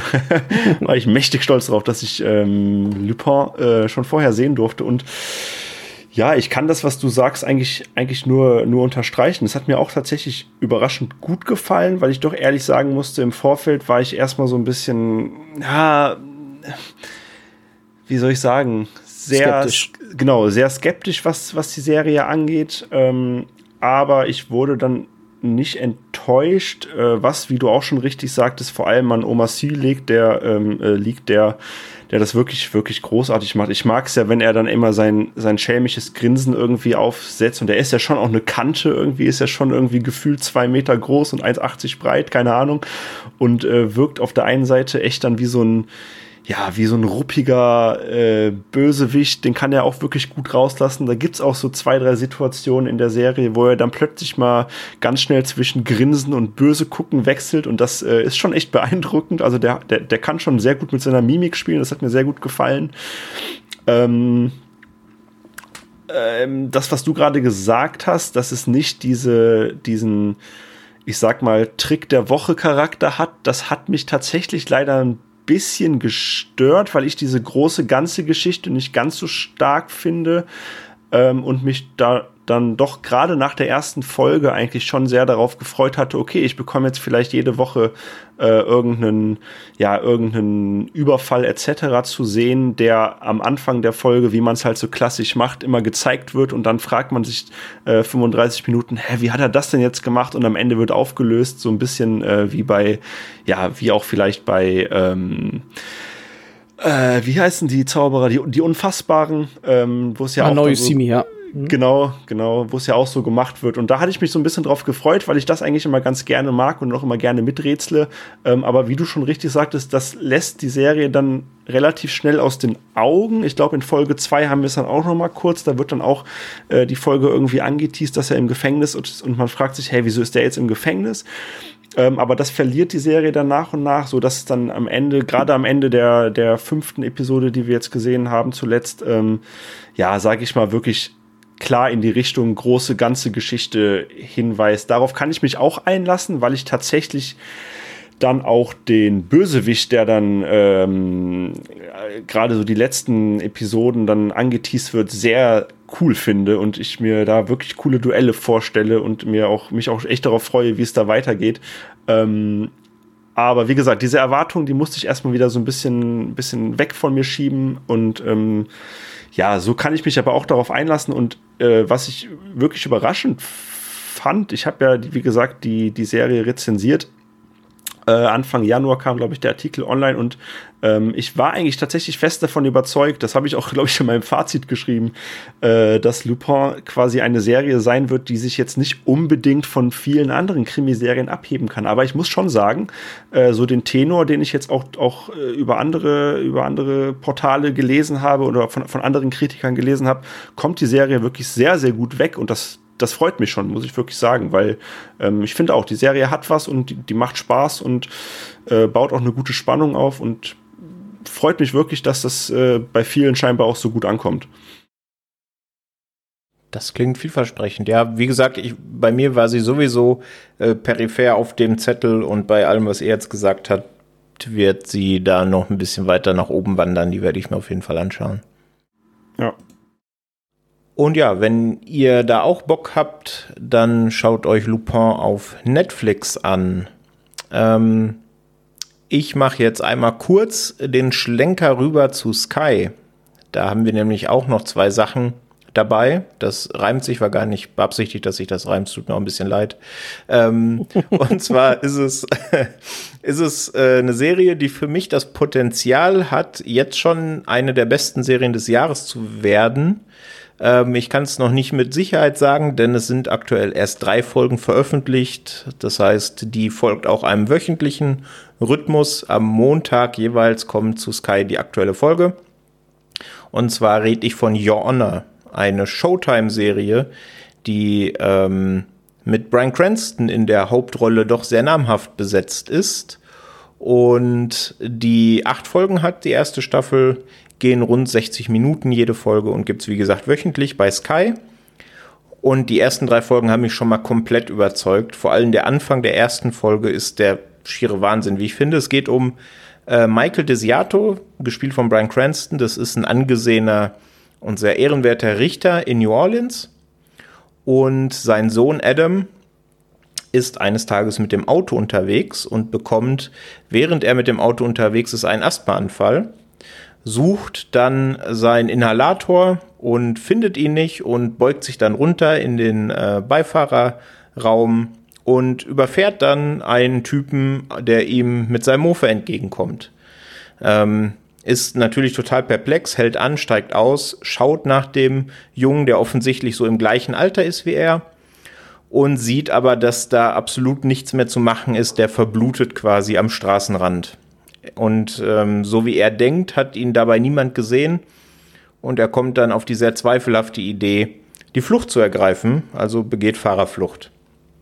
Ähm, versucht das auch erst so ein bisschen zu vertuschen, aber dann direkt am ersten Abend kommt es dann doch raus und er beichtet es seinem Vater und gesteht, dass er da diesen Unfall mit vermeintlich Todesfolge hatte.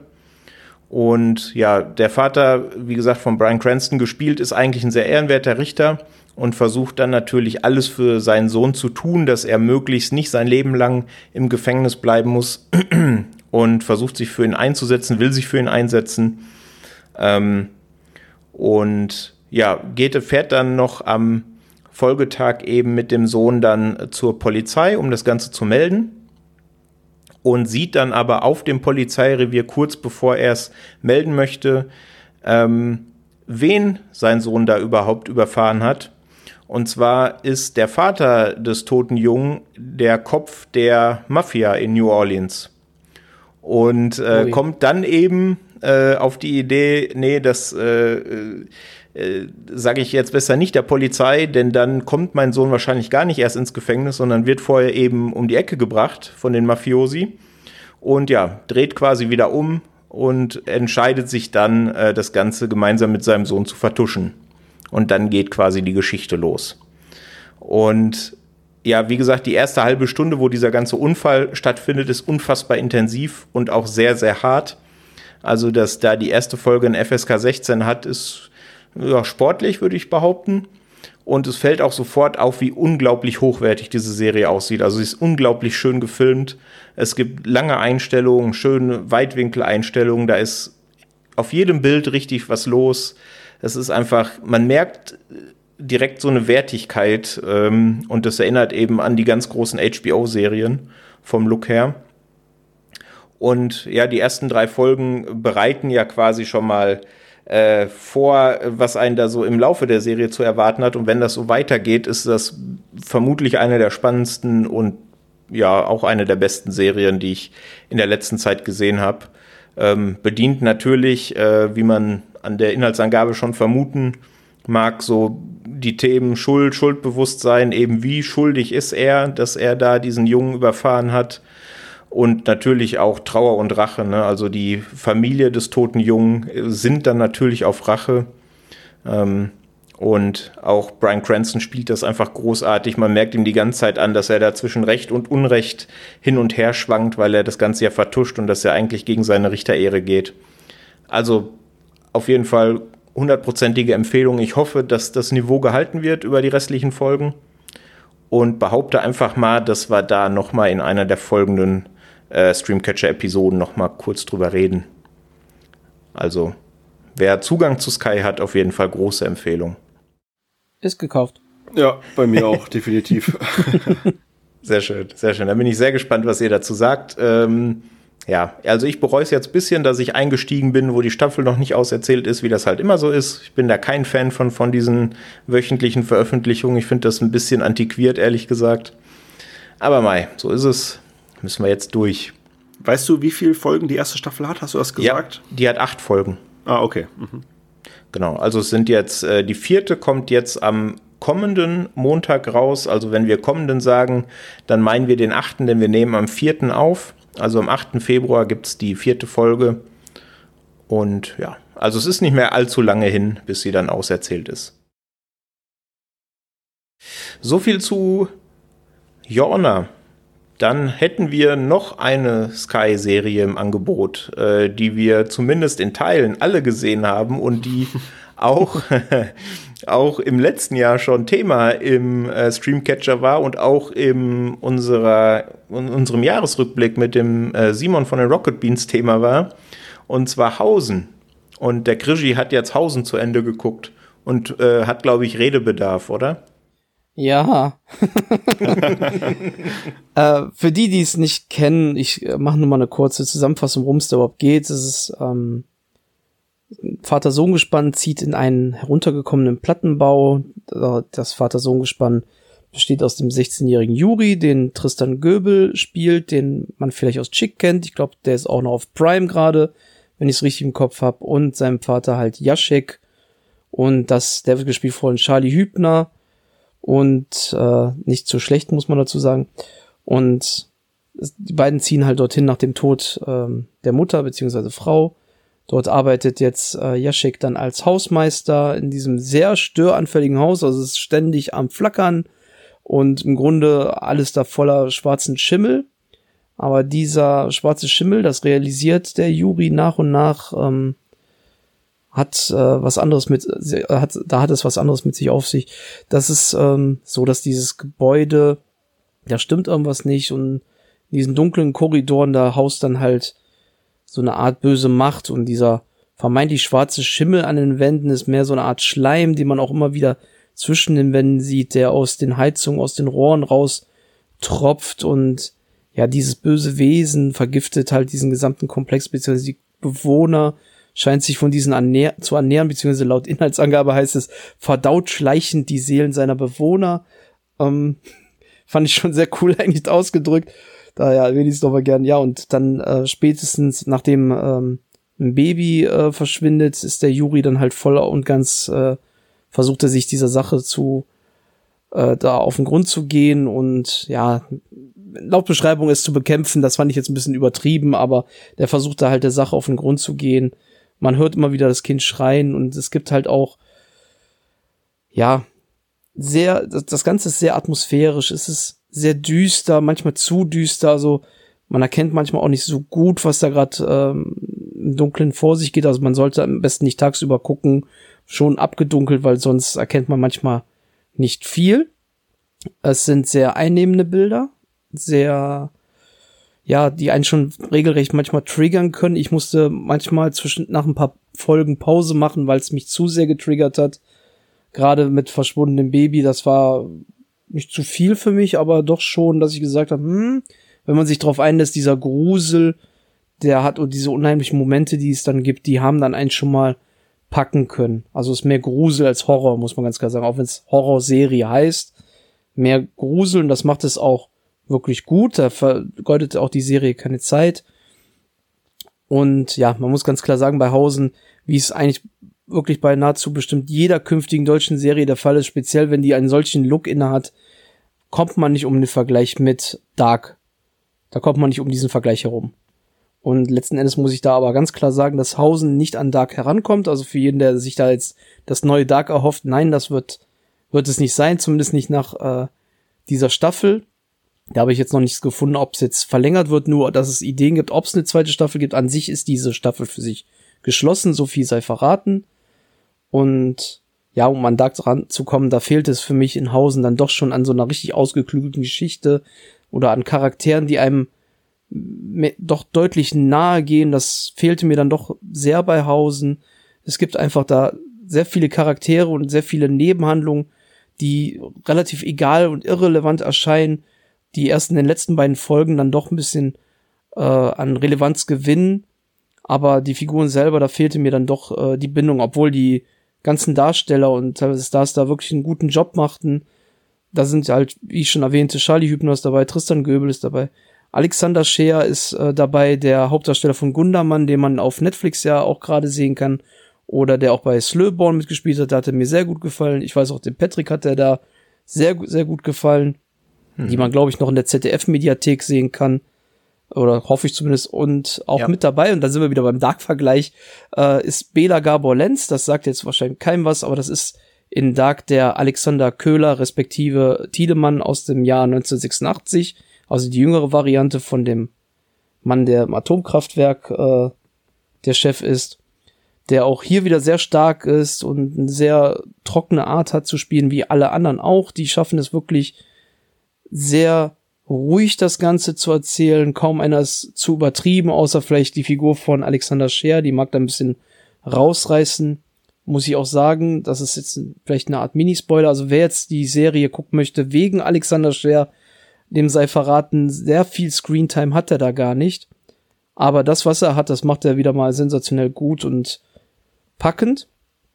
Und gerade, wie ich schon sagte, die letzten beiden Folgen, die schaffen nochmal gut Fahrt aufzunehmen. Also so ruhig die Serie die ganze Zeit über ist, diese Atmosphäre, die bleibt und es steigert sich gerade zu den letzten beiden Folgen, nimmt das nochmal richtig ähm, Gas auf. Ähm, es ist optisch sehr gut gemacht, überraschend, vor allem sieht es gut aus von den Effekten nicht immer perfekt, aber durchaus ansehnlich. Das Einzige, was mir jetzt das Ganze ein bisschen auch äh, madig gemacht hat in der ganzen Serie, obwohl, also manches sah super fies aus, auch noch mal da zur Optik, also die Maskerade, das ist wirklich alles super. Aber was mir jetzt die Serie wirklich ein bisschen madig gemacht hat, ist, das Ende habe ich null geschnallt. Da können wir jetzt nicht großartig drüber reden, aber vielleicht bin ich auch zu doof. Wer draußen das hört, der es gesehen hat, der darf mir das gerne mal erklären in einer äh, Nachricht. Ja, Patrick hat es auch komplett gesehen, Flo nicht ganz. Was sagt ihr bis jetzt zu Hause? Flo, ich lasse dir gerne den Vortritt. Äh, ja, ich äh, kann, wie gesagt, gar nicht so viel dazu zu sagen. Ich habe die erste Folge gesehen und ich hatte tatsächlich im Vorfeld auch richtig, richtig Bock darauf. Ähm, der Regisseur Thomas Stuber, den kenne ich, äh, oder den kennt ihr wahrscheinlich auch von In den Gängen mit Franz Rogowski und Sandra Hüller zum Beispiel. Ähm, und hat außerdem einen der besten Tatort-Episoden tatsächlich der letzten Jahre inszeniert, vielleicht sogar der beste Tatort überhaupt seit äh, etlichen Jahren. Angriff auf Wache 08, ein äh, Moreau-Tatort mit Ulrich Tukur. Also ich sag mal, der Mann, der, der äh, hat, äh, der hat's drauf, der, der hat sein Handwerk auf jeden Fall drauf. Und äh, dementsprechend groß war auch meine Lust und auch generell muss ich sagen, von diesen Grundbausteinen ähm, hat Hausen eigentlich wirklich super viel, was mich eigentlich ansprechen muss und sollte. Und äh, dieses Plattenbau-Setting mit diesen verschiedenen Mietern, also verschiedenen Charakteren, dann eben dieser äh, Horror-Grusel-Aspekt, dieses große Mysterium im Prinzip rund um dieses Haus, äh, das hatte für mich alles schon so ein bisschen Lost-Flair, zumindest im Vorfeld. Und dann kam halt diese erste Folge und ich habe irgendwie also du hast gerade gesagt, das ist wahrscheinlich eine Serie, die muss man gucken, wenn es dunkel ist, die muss man auch mit vollem Bewusstsein gucken und das ist keine Serie, die kann man mal so nebenbei so eine Folge irgendwie nachmittags, wenn man Null. zwischen ja, genau und das war vielleicht auch so ein bisschen der Fehler. Also, ich habe die Serie noch nicht vollkommen abgeschrieben, aber ich muss sagen, die erste Folge hat mich wirklich sehr nicht nur ratlos zurückgelassen, was ja in Ordnung wäre, sondern durch diese wirkliche, durch diese wirkliche ähm, Langsamkeit, ist das ein Wort? also dieses, äh, es ist wirklich sehr träge und es ist wirklich eine, eine Trägheit, die sich durch diese erste Folge zumindest gezogen hat. Ähm, und dementsprechend war ich dann leider am Ende wirklich abgeturnt und hatte noch kein großes Interesse mehr weiterzuschauen. Aber ich glaube, unter anderen Voraussetzungen ähm, ist die Serie weiterhin auch noch was für mich. Ich werde da auf jeden Fall dranbleiben, aber wie gesagt, so richtig abgeholt hat's mich nicht und äh, dementsprechend habe ich dann auch nicht weitergeschaut, weil ich dann doch wahrscheinlich irgendwie vier, fünf andere Serien auf dem Schirm hatte, die mir dann in dem Moment wichtiger waren, ja. Ja, ähm, also wir, wir hatten es ja letztes Jahr im Streamcatcher auch. Ich hatte äh, besprochen, ich hatte sehr große Lust auf die Serie, weil ich den Trailer super fand. Die hat so eine richtig schön creepy Atmosphäre aufgezogen.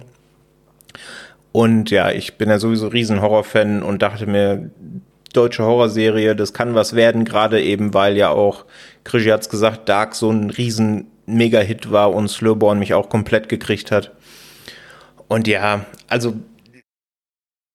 ich fand's im rückblickend eine gute Serie, aber da gibt's schon deutlich, deutlich, deutlich bessere Serien. Also dieser Look, der ist die erste Hälfte äh, der Staffel fand ich den gut und creepy und alles ist dunkel und keine Lampe funktioniert. Also wie kann man in so einem Haus Hausmeister sein, wo keine Lampe richtig funktioniert? Alles nur am Flackern.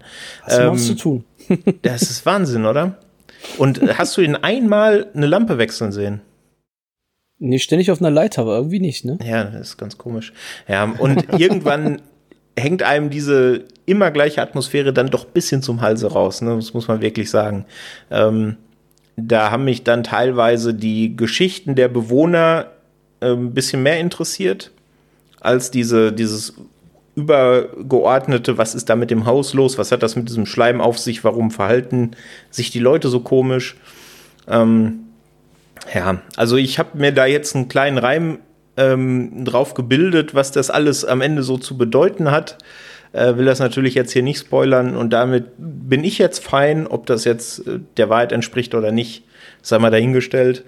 Ähm, und ich glaube, wenn es da wirklich zu einer zweiten Staffel kommt, dann muss man da schon noch ein bisschen am Setting drehen. Also das ist, glaube ich, eine zweite Staffel trägt das auf keinen Fall. Ja. Glaube ich auch nicht. Also so schön atmosphärisch das ja lange Zeit war, hast du schon vollkommen recht.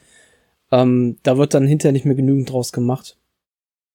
Aber was ich jetzt auf jeden Fall in der Diskussion mitgenommen habe, ist das, was der Flo gesagt hat, dass ich mir Angriff auf Wache 08 angucke.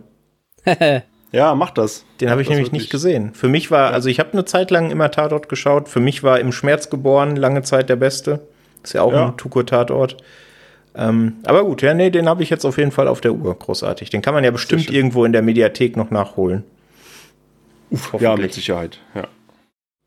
Okay, ja. Ihr könnt aber gerne auch Hausen bei Sky nachholen. Alternativ, wenn ihr nicht äh, Sky-Abonnent seid, aber Lust auf die Serie bekommen habt, die ist auch jüngst auf Medium veröffentlicht worden. Da kann man sich dann auf DVD oder Blu-ray auch ins Regal stellen. Okay. Abschließend, bevor wir zu unserem kleinen Rausschmeißer-Quiz kommen, hat uns der Flo noch eine Serie mitgebracht, die nicht unbedingt aktuell ist, die aber, glaube ich, in Gänze jetzt das erste Mal auf Streaming verfügbar ist. Bin ich mir nicht sicher, musst du uns was zu erzählen, und zwar Dawson's Creek. Yeah, ja, was soll ich sagen? Äh, alle sechs Staffeln von Dawson's Creek haben es jetzt, glaube ich, zu Jahresbeginn auf, auf Netflix geschafft. Ähm, und ich bin ehrlich, ich habe mich gefreut. Ähm, also, ich muss dazu sagen, ich bin mit drei großen Schwestern aufgewachsen und äh, war dahingehend, sage ich mal, ja, meistens chancenlos, wenn es um den Kampf auf dem äh, auf, auf, auf der Fernsehcouch ging, äh, so dass ich dann zwar noch die Möglichkeit hatte bei GZSZ oder auch bei Beverly Hills 90210 irgendwie in mein Zimmer zu gehen, ähm, aber bei Dawson's Creek bin ich dann tatsächlich auch das ein oder andere Mal äh, dabei geblieben, so weiß ich nicht als kleiner Stöpsel mit elf, zwölf Jahren. Ähm, ja, und deswegen, und ich glaube, um auch dieses Nostalgiegefühl wieder so ein bisschen zu spüren, was wir mit Sicherheit alle irgendwie kennen. Äh, ja, bin ich gerade dabei begeistert, die alten Folgen wieder nachzuschauen. Ähm, man muss natürlich ganz klar sagen, das funktioniert heute im Jahr 2021 ähm, in keinster Weise mehr so, wie er hofft und hat natürlich immer noch ganz viele, ganz viele Fremdschämen-Momente und auch ähm, Klischee- und Rollenbild-Momente, die, die du heute so eigentlich nicht mehr bringen kannst. Ähm, ja, aber was soll ich sagen? Es ist halt so ein bisschen so ein, so ein Guilty Pleasure im Prinzip. Und äh, gerade für mich oder auch für, für uns als, als Filmfans hat Dawson, Dawson's Creek ja immer noch so diesen kleinen Kniff, weil Dawson, äh, gespielt von James Van der Beek, äh, ist ja ein riesig großer Filmfan und Cineast. Und äh, dahingehend gibt's in der Serie auch immer wieder ja, ich sag mal so kleine nette Referenzen auf äh, Spielberg, Scorsese und Co. im Prinzip, ähm, die dann so ein bisschen zum Schmunzeln einladen. Also, wo wir heute schon über das Thema Berieselung bei, bei Filmen gesprochen haben, ist Dawson's Creek aktuell so ein bisschen die Serienberieselung für mich. Ähm, eine Empfehlung würde ich jetzt nicht unbedingt aussprechen, vor allem nicht an Leute, die damit überhaupt nichts äh, verbinden, die diese Serie vielleicht auch noch nicht gesehen haben. Ich glaube, als Rewatch-Empfehlung, um halt eben dieses Nostalgiegefühl vielleicht noch mal so ein bisschen aufkommen zu lassen, ähm, kann man das mal machen. Aber ja, Genau. Aber dahingehend bin ich ja eigentlich nur hierher gekommen, um auch vielleicht äh, den Ball an euch abzugeben und gerade mal nach Guilty Pleasures zu fragen im Streaming-Bereich, weil ich muss sagen, neben Dawson's Creek bin ich auch zum Beispiel ein sehr großer äh, Aus die California-Fan. Die gibt es ja, glaube ich, mittlerweile auf Amazon Prime Video auch komplett zu, zu streamen. Ähm, ja, wie, wie sieht es da bei euch aus? Habt ihr Berührungspunkte erstmal zu Dawson's Creek und wenn nicht, äh, was sind denn eure Guilty Pleasures? Krigi, magst du? Gerne, fange ich mal an. Also erstmal lustig, dass du aus, aus, Entschuldigung, aus die California erwähnst, da starre ich die ganze Zeit geradeaus drauf, auf die Ach, Box schön. in meinem Regal. sehr gut, ja. Also ich mag sie auch sehr gerne. Ähm, Dawson's Creek habe ich früher, glaube ich, mal ein paar Folgen gesehen. Ich, also komischerweise kriege ich die Namen zusammen, aber ich wüsste gar nicht irgendeinen Inhalt von irgendeiner Folge. Aber ja. sei mal dahingestellt. Aber ähm, Guilty Pleasure, ja, was man streamen könnte, wäre bei mir und das fange ich tatsächlich mit meiner Frau jetzt einfach mal an, um aus Spaß anzugucken. So nebenher ist äh, auf Amazon Prime die Nanny. So mag ich. Also ich glaube, das, das können heute nicht mehr viele mit anfangen. Ich könnte jetzt auch keinem sagen, ey, guck dir unbedingt die Serie an, die ist Gold. ähm, ist was anderes als der Prinz von BR, wo ich das eher vertreten könnte, wenn die einer damals nicht gesehen hat und heute gucken würde. Aber ich stehe immer noch auf diese Serie. Ich mag das immer noch, das drumherum. Es gibt viele lustige Szenen, viele lustige Gastauftritte. Und ja, ich freue mich jetzt dann auf einen Rewatch des, diesbezüglich. Einfach nochmal, um diese Folgen mir mal, ähm, ja, wer weiß, wenn man da nochmal entdeckt in so einen kleinen mm. Nebenfiguren. Also mir ist schon mal, ich weiß eine, die habe ich mal Jahre später jetzt schon entdeckt in Glow. Die spielte tatsächlich in der Nanny einfach mal so die Nichte, die dann fast genauso aussah, nur in Miniatur. Und äh, mal gucken, wenn man jetzt so alles da wieder entdeckt. Ja. Hm. Ja, du hast ja schon in der Vorbereitung angekündigt, dass du wahrscheinlich die Nanny nimmst und da hatte ich schon einen Ohrwurm und jetzt habe ich direkt wieder einen Ohrwurm. Großartig. Sing doch mal. nee, äh, fürs, für Singen bist du zuständig. Da ah. können wir ja nochmal verweisen. Äh, nachdem, nachdem ihr diese Folge gehört habt, geht bitte auf YouTube und schaut euch äh, das neueste, oder dann wahrscheinlich nicht mehr neueste, aber das 90er Jahre Serienvideo von Krischi an. Falls ja, ihr schon immer mal wiss, wissen wolltet, äh, wie Krishis Sangesstimme ist. Aber auch sonst sehr zu empfehlen. ähm, ja, Patrick, dein Guilty Pleasure. Ja, mal, also erstmal mit Dawson's Creek habe ich keine Berührungspunkte. Also so gar nicht. Ich wüsste nicht, ob ich da mal eine Folge von gesehen habe. Ich kann aber auch gar nicht so richtig sagen, warum nicht. Aber da habe ich keine äh, Berührungspunkte. Ich habe viel mehr Berührungspunkte mit einer Serie, die ich aktuell nebenbei mit meiner Freundin mal wieder nachhole, die wir aber beide auch schon kennen. Aber ich habe jetzt äh, um Weihnachten rum mal wieder äh, die Leidenschaft für Klemmbausteine entdeckt und baue da jetzt äh, gerade ganz gerne. Und da läuft diese Serie nebenbei. Und äh, da mussten wir doch das eine oder andere Mal herzlich lachen. Und ich finde äh, schon, dass man das als Guilty Pleasure bezeichnen kann, weil manche der Witze vielleicht heutzutage, wenn man die Serie neu machen würde, würde man die ein bisschen anders schreiben. Wahrscheinlich. Ich rede von Two and a Half Men. Und ich hoffe, da haben jetzt andere Leute einen Ohrwurm gekriegt. ähm, und da sind wir eben jetzt äh, wieder gestartet, direkt mit der ersten Staffel. Und gerade die Staffeln, in denen Charlie Sheen noch dabei ist, sind einfach pures Comedy Gold, finde ich. Ähm, so anstößig und fragwürdig manche Gags da sein mögen, desto genauso viel Spaß macht es mir aber auch. Also alles, wenn Ellen und Judith mal wieder sich in den Haaren liegen oder einfach alles, was mit Bertha zu tun hat, ist einfach pures Gold. Ähm, sowieso einer der besten Seriencharaktere überhaupt, finde ich, Bertha. Und ja, also ich kann da immer noch herzhaft drüber lachen über die Gags da. Ja, muss ich mir auch unbedingt mal wieder geben. Also auch schon ewig nicht mehr gesehen. Ja, gibt schon so, so, ein paar schöne Folgen, ne? ja, auf jeden Fall, auf jeden Fall. Und gibt es eben auch bei Prime komplett im Abo inklusive. Ja, und man muss ja sagen, früher war es ja tatsächlich so, was heißt früher? Ich sag mal, es ist noch gar nicht so lange her, vor fünf, sechs, sieben Jahren, äh, da hast du dann den Fernseher angemacht und hast dann wirklich eigentlich jeden Tag auf Pro7 oder auf anderen Sendern äh, Two and a Half Men etc. gesehen. Und ähm, ich meine, heute guckt keiner, kaum noch einer Fernseher. Deswegen ähm, ist natürlich auch die Gefahr groß, dass, äh, dass solche Serien auch so ein bisschen ja, ähm, untergehen und abtauchen und, und ja, sich vom Fenster im Prinzip verabschieden. Ich glaube, ja. du kannst immer noch Pro 7 anmachen und hast da immer noch Big Bang Theory, How Met Your Mother und Tuna. Ja, mit Sicherheit, aber das macht halt, das, das machen halt die wenigsten wahrscheinlich noch. Ja. Alles sein. klar. Dann hätten wir auch Guilty Pleasures abgearbeitet. Sehr schön. da, da kann man, das kann man ja vielleicht mal in einer anderen Episode an anderer Stelle noch mal ein bisschen ausweiten. Da gibt es ja mit Sicherheit noch einiges aufzuarbeiten. ja. Okay. Ja, ich würde sagen, ich schaue mal gerade auf die Uhr, ist schon ein bisschen fortgeschritten die Zeit, aber wir sind mit unseren Tipps, die wir uns rausgesucht haben, eigentlich auch soweit durch und hoffen natürlich, dass ihr, liebe Hörerinnen und Hörer, da jetzt den ein oder anderen Tipp, die ein oder andere Empfehlung mitgenommen habt. Und beenden wollen wir die heutige Folge aber wieder mit einem kleinen Quiz. Das haben wir ja schon in der ersten Episode 2021 gemacht. Und ich glaube, der gute Krischi hat da äh, die Streamcatcher-Ehre zurück, äh, muss er heute zurückgewinnen, oder? Ich versuch's, so ich gebe mein Bestes. Du, du, versuchst es, ja. Ich mache gerade Kniebeugen. Eins, zwei. Eins, zwei. Ich bin fit. Ich bin sehr gespannt. Ich bin sehr gespannt. Ja, also ein kleines Quiz. Ihr äh, an den Empfangsgeräten könnt ja gerne ein bisschen mitraten. Und zwar geht es so ein bisschen in die gleiche Richtung wie das erste. Und zwar geht es wieder um Einspielergebnisse. Ähm, da kommt vielleicht auch so ein bisschen die Sehnsucht nach Kino durch, wenn wir schon das zweite Mal über Kinofilme reden. Naja, und zwar geht es um die erfolgreichsten Filme aller Zeiten. Ähm, und zwar gerechnet ab 1915, da haben die Aufzeichnungen begonnen. Und es sind in Summe elf Filme, die eben für einen gewissen Zeitraum für sich der erfolgreichste Film aller Zeiten waren und dann eben von einem anderen Film abgelöst wurden. Also seit 1915 elf Filme.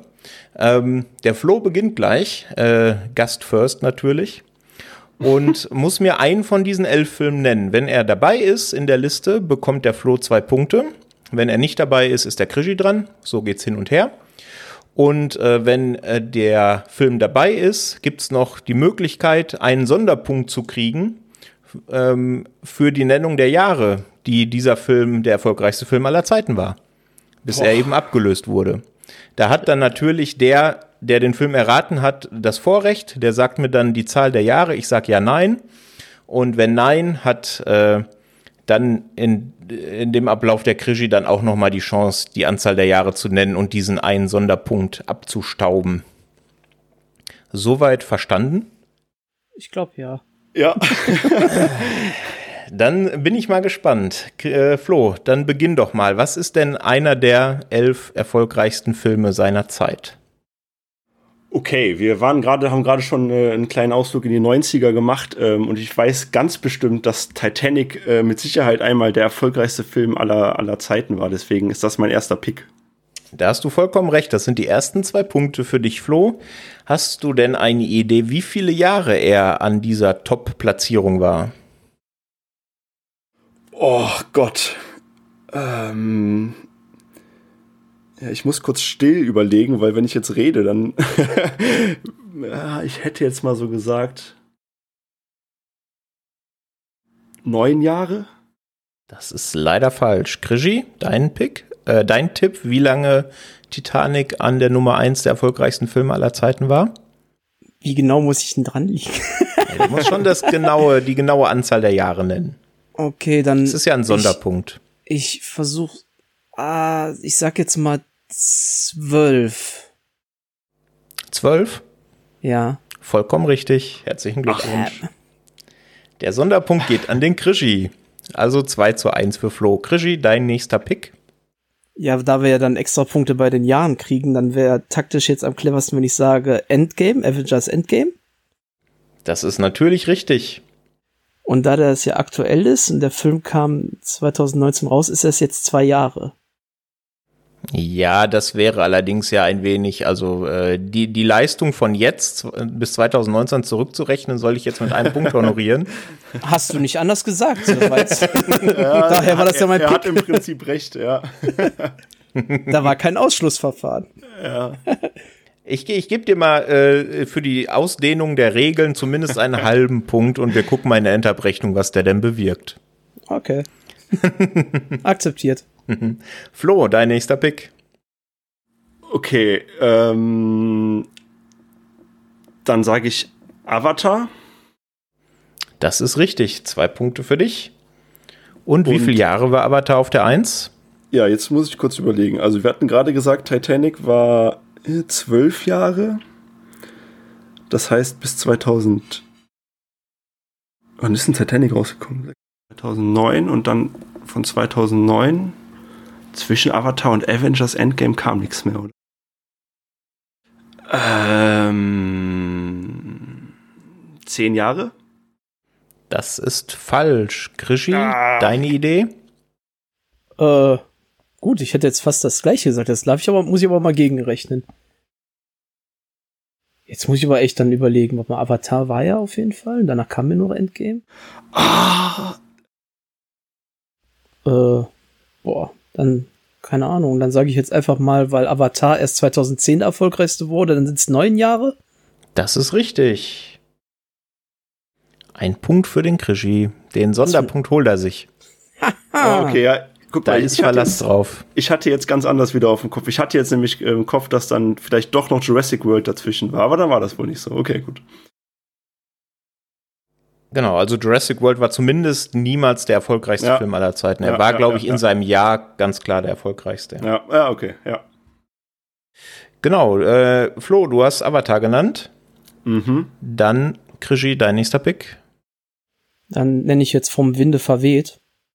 Das ist richtig. Zwei Punkte für dich. Eine Idee, wie viele Jahre er der erfolgreichste Film war? Ähm, eine Idee nicht wirklich, aber ich werde jetzt einfach mal grob raten. Ich sag jetzt einfach mal. Oh, warte mal, wann ist der überhaupt rausgekommen? Das müsste ich jetzt auch schätzen. Ich glaube 1940 oder so. Dann sage ich jetzt mal, war der 50 Jahre, 45 sage ich jetzt einfach mal als Zahl. Das ist leider falsch. Flo, Dachte ich mir. du eine Idee?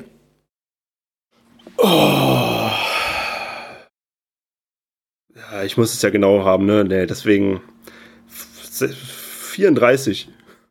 Hm, Das ist leider auch falsch. Schade. Keine Sonderpunkte in dieser Runde. Die richtige Anzahl der Jahre äh, werde ich nicht nennen. Wer weiß, wie mathefuchsig ihr seid und dann irgendwelche Schlussfolgerungen zieht. äh, deswegen, ähm, Krischi, du hast richtig geraten. Flo, dein nächster Pick. Ähm, ich sag einfach mal Krieg der Sterne, Star Wars. Das ist richtig. Wie viele Jahre? Vier? Das ist falsch. Krischi, eine Idee? Jetzt lass mich mal überlegen. Ja, wenn man das jetzt alles auf dem Schirm hätte, mit den Film, den ich mir jetzt vorstellen könnte, dass der danach gekommen wäre. Oh. Da, ich glaube, ich werf gerade Zahlen durcheinander. Ich sag jetzt einfach mal drei. Das ist leider auch falsch. Aber, Krischi, du darfst den nächsten Film wählen. Äh, ja. Ich sag jetzt mal Jurassic Park. Ah, verdammt. Völlig richtig. Wie viele Jahre? Äh, drei. Das ist falsch. Mist. Flo, wie viele Jahre war Jurassic Park auf der 1? Ähm, Enttäuscht mich nicht. vier. Das ist richtig. Ich wollte gerade sagen, das muss ja dann richtig sein. Ja. Okay, äh, Flo, nächster Pick. Kurzer Zwischenstand. Fünf der elf Filme habt ihr erraten. Sechs der elf Filme. Entschuldigung, ich kann nicht rechnen. Independence Day? Independence Day passt leider nicht. Nein. Nee. Krischi, dein nächster Pick. Äh, ich weiß ehrlich gesagt nicht, ob der wirklich so umsatzstark war. Ich sag jetzt einfach mal der Pate. Hm, Ist leider nicht dabei. Da ihr jetzt beide nicht getroffen habt, würde ich sagen, jeder darf noch einmal und oh. dann machen wir einen Strich drunter. Flo, was ist dein vielleicht letzter Pick? Ähm. Jurassic Titanic, okay, das heißt König der. Ähm. Der weiße Hai? Das ist richtig. Hoch! Stark. Nicht Uff. schlecht. Wie viele Jahre war der weiße Hai der erfolgreichste Film aller Zeiten? Drei. Nochmal bitte, ich habe es akustisch nicht verstanden. Ähm, ähm, drei. Drei ist falsch. Ach. Krischi. Abstauber. Ich sag jetzt mal, ich bin mir nicht mal mehr sicher, wann der jetzt rauskam. Das ist schlecht. Ich habe den erst vor zwei Monaten noch gesehen. Ähm, ich sag jetzt mal einfach mit dem Abstand zu Star Wars, glaube ich, und wenn Star Wars erst im Nachhinein, so wie es bei Jurassic Park und so, dann sage ich jetzt mal fünf.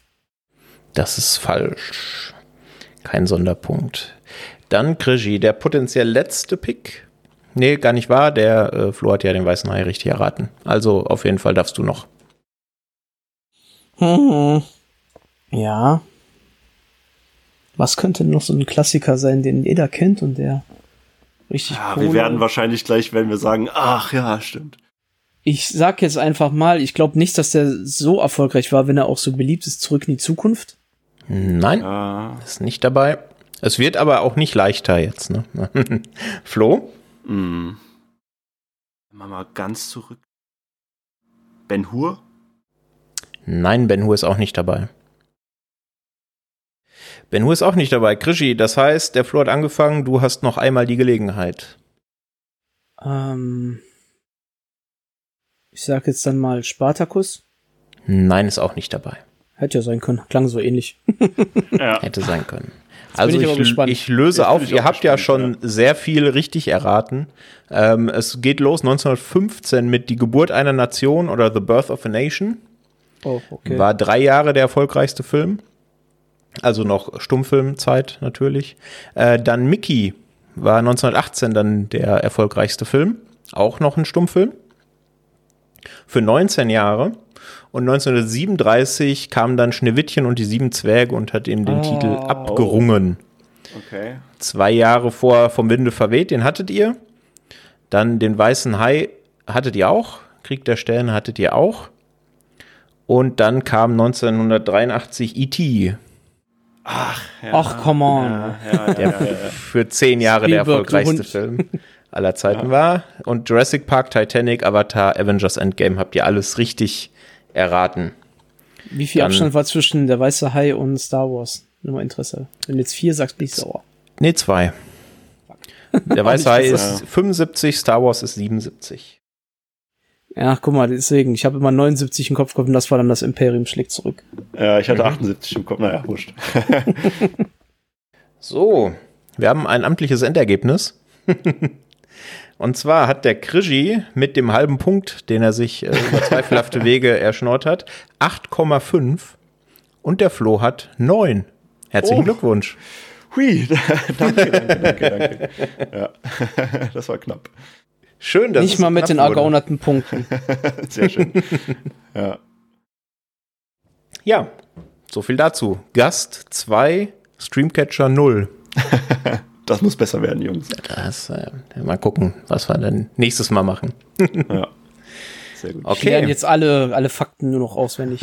ja, alle Einspielergebnisse und nächstes Mal denke ich mir was komplett anderes aus. Mm, die ja. größten Flops. Ja. Wunderbar. Ja, damit hätten wir es auch für diese Episode des Streamcatchers. Flo, ich hoffe, äh, es hat dir Spaß gemacht ein wenig. Ja, auf jeden Fall, auf jeden Fall. Hat mir, hat mir sehr viel Spaß gemacht, mit euch hier ähm, mal so ein bisschen die Streaming-Starts durch, äh, zu durchforsten. Und äh, ich muss sagen, es sind tatsächlich jetzt ein paar Sachen auf meiner Watchlist gelandet. Also von daher hat sich auch gelohnt. Ähm, ja. Ja, das muss ich auch sagen. Erstmal hat sehr viel Spaß gemacht mit dir und auf meiner Watchlist sind auch ein paar neue Einträge erschienen heute, unter anderem ein Tatort und das hätte ich garantiert nicht gedacht vorher. sehr gut, ja. Wunderbar. Ja, wir hoffen natürlich, ihr, liebe Hörerinnen und Hörer, hattet auch Spaß und habt den einen oder anderen Tipp mitgenommen. Und lasst gerne Feedback da über die bekannten Kanäle Facebook, Twitter, Instagram sind wir auch unterwegs oder eben in den iTunes-Bewertungen. Da freuen wir uns. Und ja, ansonsten ähm, bleibt uns eigentlich nicht mehr viel zu sagen, als hört Filmtoast Podcast und lest Filmtoast Artikel. Da ist jetzt auch der Flo unterwegs. Hört natürlich auch Popcorn und Nachos. Mhm. Ähm, ja, schaut Filme, schaut Serien und bleibt uns gewogen. Bis dahin. Tschüss. Ciao. Ciao. Tschüss.